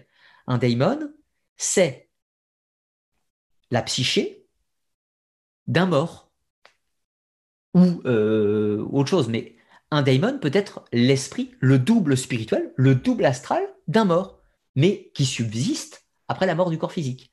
Donc un daimon, comme vous et moi, peut être fondamentalement positif ou négatif. ne pas confondre le daimon, qui donnera son vocable, au mot démon dans une pensée judéo-chrétienne qui ne veut pas dire la même chose. Non, enfin, il peut, être, méchant, le daimon, ou gentil, ou aucun, ou rien du tout. On va trouver la, notion avec les fées. Les fées, dans la tradition celtique, c'est la même chose qu'un daimon. Une fée est agissante pour le bien, pour le mal, etc. Une fée, c'est le terme celte pour la philgia des, germaniques, ni plus ni moins. C'est la fée comme Mélusine euh, ou la fée Morgane, c'est exactement la même chose que les, les, euh, des traditions germaniques. C'est absolument la même chose, juste pour le même mot puisque ce pas les mêmes pays, ce pas les mêmes langues et ce pas les mêmes, tout à fait les mêmes cultures. Question de Richard. Les 7 ou 12 dimensions qui existent font-elles partie de l'au-delà? Euh, Alors là, je serais bien incapable de te répondre puisque je ne sais pas s'il existe 7 ou 12 dimensions. Euh, ça, j'en sais absolument rien. J'ai pas à ma connaissance, j'ai pas à ma connaissance euh, savoir qu'il a été prouvé empiriquement qu'il existait 7 ou 12 dimensions. Euh, scientifiquement parlant, j'en sais rien, c'est pas du tout mon, terrain. Moi, à mon stade, dans une quête euh, d'étude de l'histoire, je dissocie deux dimensions pour l'instant. Celle qui est physique, que j'observe, dans laquelle je vis physiquement, et celle dans laquelle je vis astralement, tout simplement. Donc l'au-delà et le monde matériel. Pour moi, j'en dissocie à l'état de. le reste, je ne sais pas. Si la seule question, l'âme et l'esprit sont-ils dissociés? Ben, euh, Je viens de passer trois heures à y répondre. Euh, cela dépend des traditions. Dans le christianisme, non. Dans toutes les autres traditions, oui. Enfin, dans, le christianisme et l'islam, non. Euh, dans le judaïsme, l'âme est divisée en cinq parties, dont une peut, peut être appelée esprit. dans les traditions grecques, l'âme est divisée en trois. Dans les traditions du Moyen Âge, germanique, celte, slave, l'âme est divisée en trois, donc l'esprit est fondamentalement une des parties de l'âme, dans à peu près toutes les traditions, sauf christianisme islam, où il y a l'unicité euh, de l'âme, l'unicité de l'âme, donc de ce fait, elle ne peut pas être dissociée. Question de loupe noire. Lorsqu'il y a un jumeau qui est mort en bas âge, est-ce que cela affectera notre parcours de vie? Je n'en sais absolument rien. Je, ne sais pas. Je ne voudrais pas répondre n'importe quoi. Euh, y a... La question, c'est de savoir si possède-t-on, euh, est-ce qu'au moment de la naissance, est-ce qu'on possède un psyché, est-ce qu'on possède un pneuma et est-ce qu'on possède un daemon? C'est-à-dire, est-ce qu'on possède tout au moment de la naissance? Je ne sais pas. Ça, ça va dépendre encore une fois. À titre personnel, je ne pense pas qu'on possède tous, tous les éléments au moment de la naissance. Je pense qu'ils viennent progressivement. Je pense qu'au moment où on est, la seule chose qu'on possède, c'est euh, à la limite, euh, à la limite, euh, à la limite un daemon qui nous observe. Et je pense que le pneuma vient bien bien plus tard. Et je pense que le psyché vient peut-être au moment de la naissance, peut-être après. Mais je pense que le, le, pneuma, il vient pas avant. en tout cas, pas avant que l'enfant soit doté de la parole. Mais ça, c'est ma croyance personnelle. Je ne peux pas affirmer que c'est ça.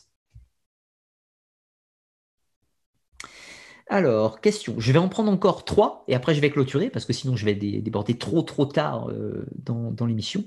Parce que là, ça fait, ouais, ça fait 2h30 euh, d'émission et j'avais pas prévu d'atteindre 3 heures. Question de Catherine. Un double peut-il peut être projeté dans un animal? J'ai déjà vu des animaux avec des comportements qui ressemblaient étrangement téléguidés. Y crois-tu? Alors, euh, y crois, peut-être, peut-être pas, c'est délicat, on s'en fout, savoir si je crois pas.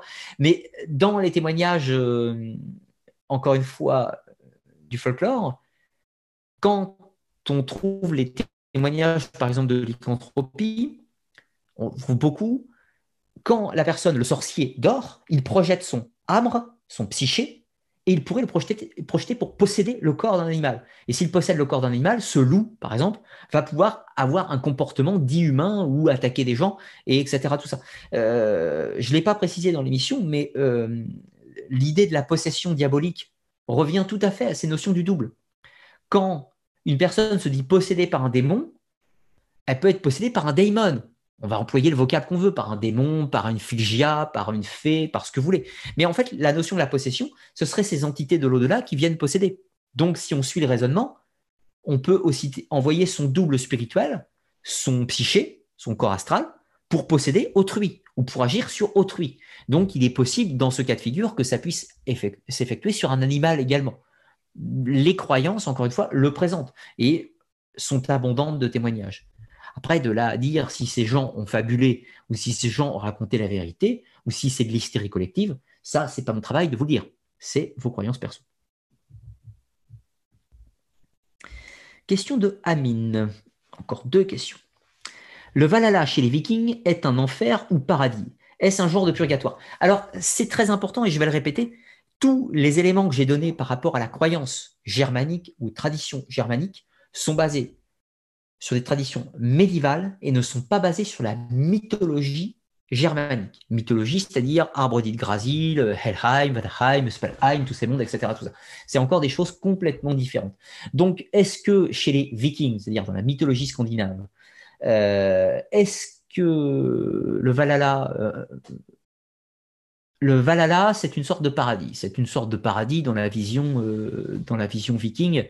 Euh, l'enfer serait plus associé au Helheim, en l'occurrence. Mais euh, il faut bien comprendre que Valheim ou Helheim, Helheim c'est des concepts chrétiens. Les traditions populaires germaniques présentent pas du tout les choses comme ça. la mythologie la mythologie scandinave des Vikings, on la connaît par des auteurs chrétiens enfin qui se sont convertis au christianisme et qui ont raconté leur mythe ancien. Mais ils ont christianisé leur mythe. Donc, ce qu'il faut, c'est rechercher ce qui, est propre aux traditions germaniques et scandinaves avant la christianisation. Ce qui subsiste est derrière le texte. La notion euh, Valhalla paradis, Helheim enfer, c'est vachement chrétien comme tradition. Et il se trouve que dans les récits populaires qu'on trouve, on est très éloigné de ce type de concept, avec un enfer qui était dans la montagne, avec le vieux Thornspoon qui sortait de la montagne la nuit pour aller euh, persécuter les, gens à l'auberge, etc. Tout ça. Je pense qu'il faut un moment euh, pas oublier que toutes les visions romantiques qu'on a de la mythologie nordique sont avant tout mythologie christiano-nordique écrite au XII-XIIIe siècle.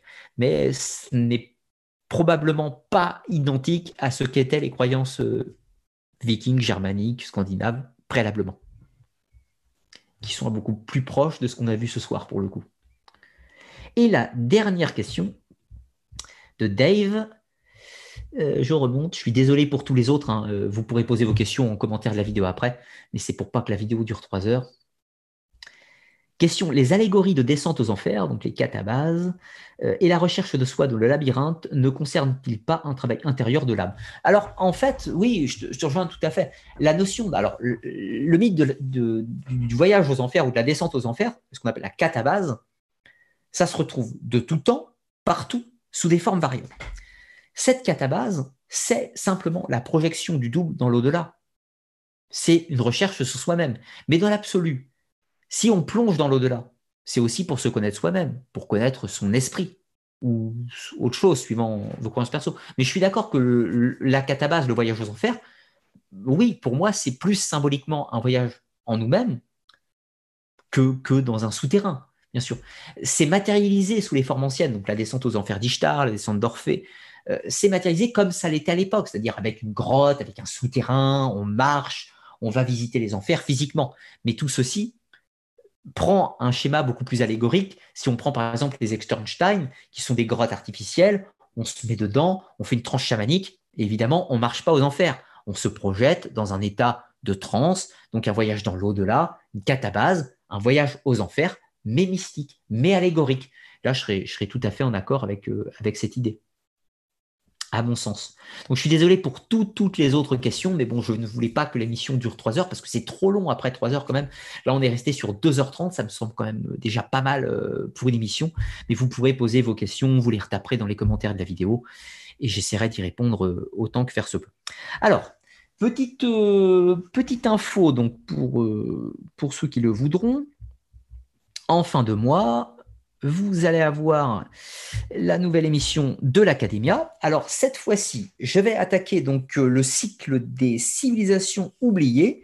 Euh, Civilisation oubliée, donc un cycle de trois émissions. C'est le premier épisode qui va sortir donc là fin, du mois de mai, sortira le 29 mai 2020, et on va étudier la culture des mégalithes. Alors la culture des mégalithes, donc euh, civilisation ouest occidentale, euh, enfin culture ouest occidentale du néolithique qui se place donc entre à peu près 5005 avant Jésus-Christ jusqu'à à peu près 1002 avant Jésus-Christ, et on va tenter d'explorer un petit peu euh, l'architecture de ces monuments, les époques d'édification, qui sont les peuples qui les ont édifiés. On va tenter d'explorer un petit peu le pourquoi ils ont été édifiés, comment ils ont été édifiés, euh, comment s'articule un petit peu toute cette culture. On va essayer d'aller plus loin que les simples monuments. On va essayer de voir aussi quel est le mode de vie, euh, le mode de vie des gens qui vivaient là, comment ils construisaient leur village, comment ils se procuraient de l'eau, comment ils mangeaient, on va essayer d'explorer aussi quelles sont leurs relations, comment font-ils du commerce, quels sont leurs outils, qu'est-ce qu'ils font, ces gens tout simplement, qui sont-ils? On va partir à la découverte de nos lointains ancêtres, comment vivaient les gens euh, sur l'Europe de l'Ouest quelques milliers d'années avant les Celtes, avant les Étrusques, avant, euh, avant les Tyréniens, euh, pour le petit clin d'œil à ceux qui auront suivi un petit peu toutes les émissions, on va essayer de s'intéresser donc à la culture des mégalithes. Alors je vous rappelle que les émissions Tipeee sont les émissions euh, pour les contributeurs du Tipeee. Je vous rappelle que la chaîne Arcanali Mystère du Monde diffuse trois émissions gratuites par mois, un live gratuit par mois, c'était ce soir, ainsi qu'une émission privée réservé cette fois-ci aux contributeurs tous les mois. C'est le dernier vendredi de chaque mois, donc ça sera le 29 mai. Pour pouvoir y accéder, il faut faire un type de 3 euros minimum euh, sur le site Tipeee. Euh, vous n'avez rien à faire de plus, il faut juste faire un type de 3 euros minimum et vous recevrez automatiquement le code le 29 mai, vous ne le recevrez pas avant, bien sûr, parce qu'elle ne sera, pas sortie, elle est pour fête encore. Et puis, euh, vous pouvez donner plus, hein, bien sûr, il n'y a pas de, pas de limitation, bien sûr. Vous faites comme vous voulez. Si vous voulez accéder à une autre émission c'est un petit peu plus cher. C'est 5 euros pour accéder à une émission choisie. 3 euros, c'est le tarif réservé à l'Académia du mois en cours. Donc cette émission sera disponible au tarif de 3 euros pour tous les tipeurs du mois de mai. Mais si vous voulez accéder à cette émission à partir de juin, elle ne coûtera plus 3 euros, mais coûtera 5 euros, fatalement, puisque ce ne sera plus l'Académia du mois en cours. Voilà, tout simplement. Donc pour ceux qui veulent aller sur le Tipeee, c'est en description de la vidéo. Je vous rappelle encore une fois que ce n'est pas obligatoire. Chacun fait ce qu'il peut avec ses moyens, encore une fois, mais pour pouvoir euh, continuer mon activité, pour pouvoir être indépendant financièrement, il m'est impératif de proposer ces émissions payantes, bien sûr, et de ne pas les proposer gratuitement. Euh, voilà, tout simplement. C'est du temps, c'est de la recherche, euh, c'est des bouquins, c'est du travail, c'est de l'analyse, c'est de la comparaison, c'est tout un tas de choses. C'est mon métier à plein temps, je vous rappelle. Donc, il faut bien que je mange, il faut bien que je paye mes factures. De ce fait, voilà, il y a une émission payante par mois et quatre gratuites mois. Donc je pense que le, le prorata est plutôt à, l'avantage euh, quand même. Mais bon, voilà, c'est comme ça.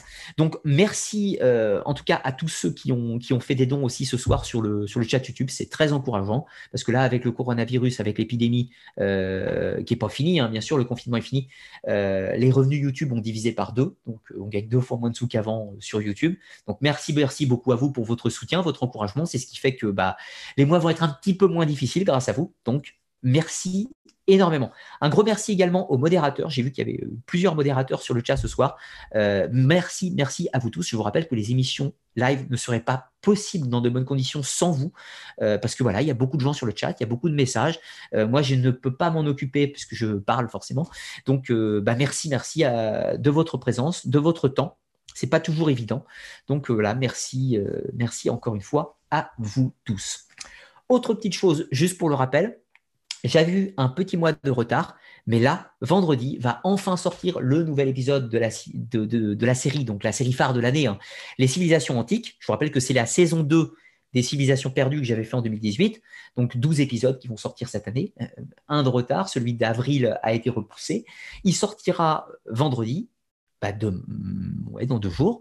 Euh, il sera sur la civilisation donc, de Carthage, l'Empire de la mer. C'est un épisode, donc format documentaire, hein, qui fera 40-45 minutes, 45 minutes à vue de pif, parce que je suis en train de le finir, euh, et qui sortira donc vendredi à 18h. Soyez nombreux, les algorithmes YouTube ne sont pas favorables en ce moment. Ils ne mettent pas en avant les chaînes culturelles comme la mienne. Ils préfèrent mettre en avant tout un tas de chaînes qui parlent de l'épidémie, qui parlent de complot, qui parlent de santé, qui parlent de médicaments. Voilà, en ce moment, c'est les sujets phares. Alors bon, bah, je sais, mon sujet n'est peut-être pas tendance de l'actualité. J'ai fait le choix de ne jamais parler jamais faire de vidéo thème sur l'épidémie parce que c'est pas mon terrain, parce que j'y connais rien et parce que ce n'est pas à moi de le faire. Moi, je reste à faire des vidéos culturelles, des vidéos de vulgarisation sur les thématiques de l'histoire, de la mythologie, des sciences occultes, de la théologie, de l'archéologie.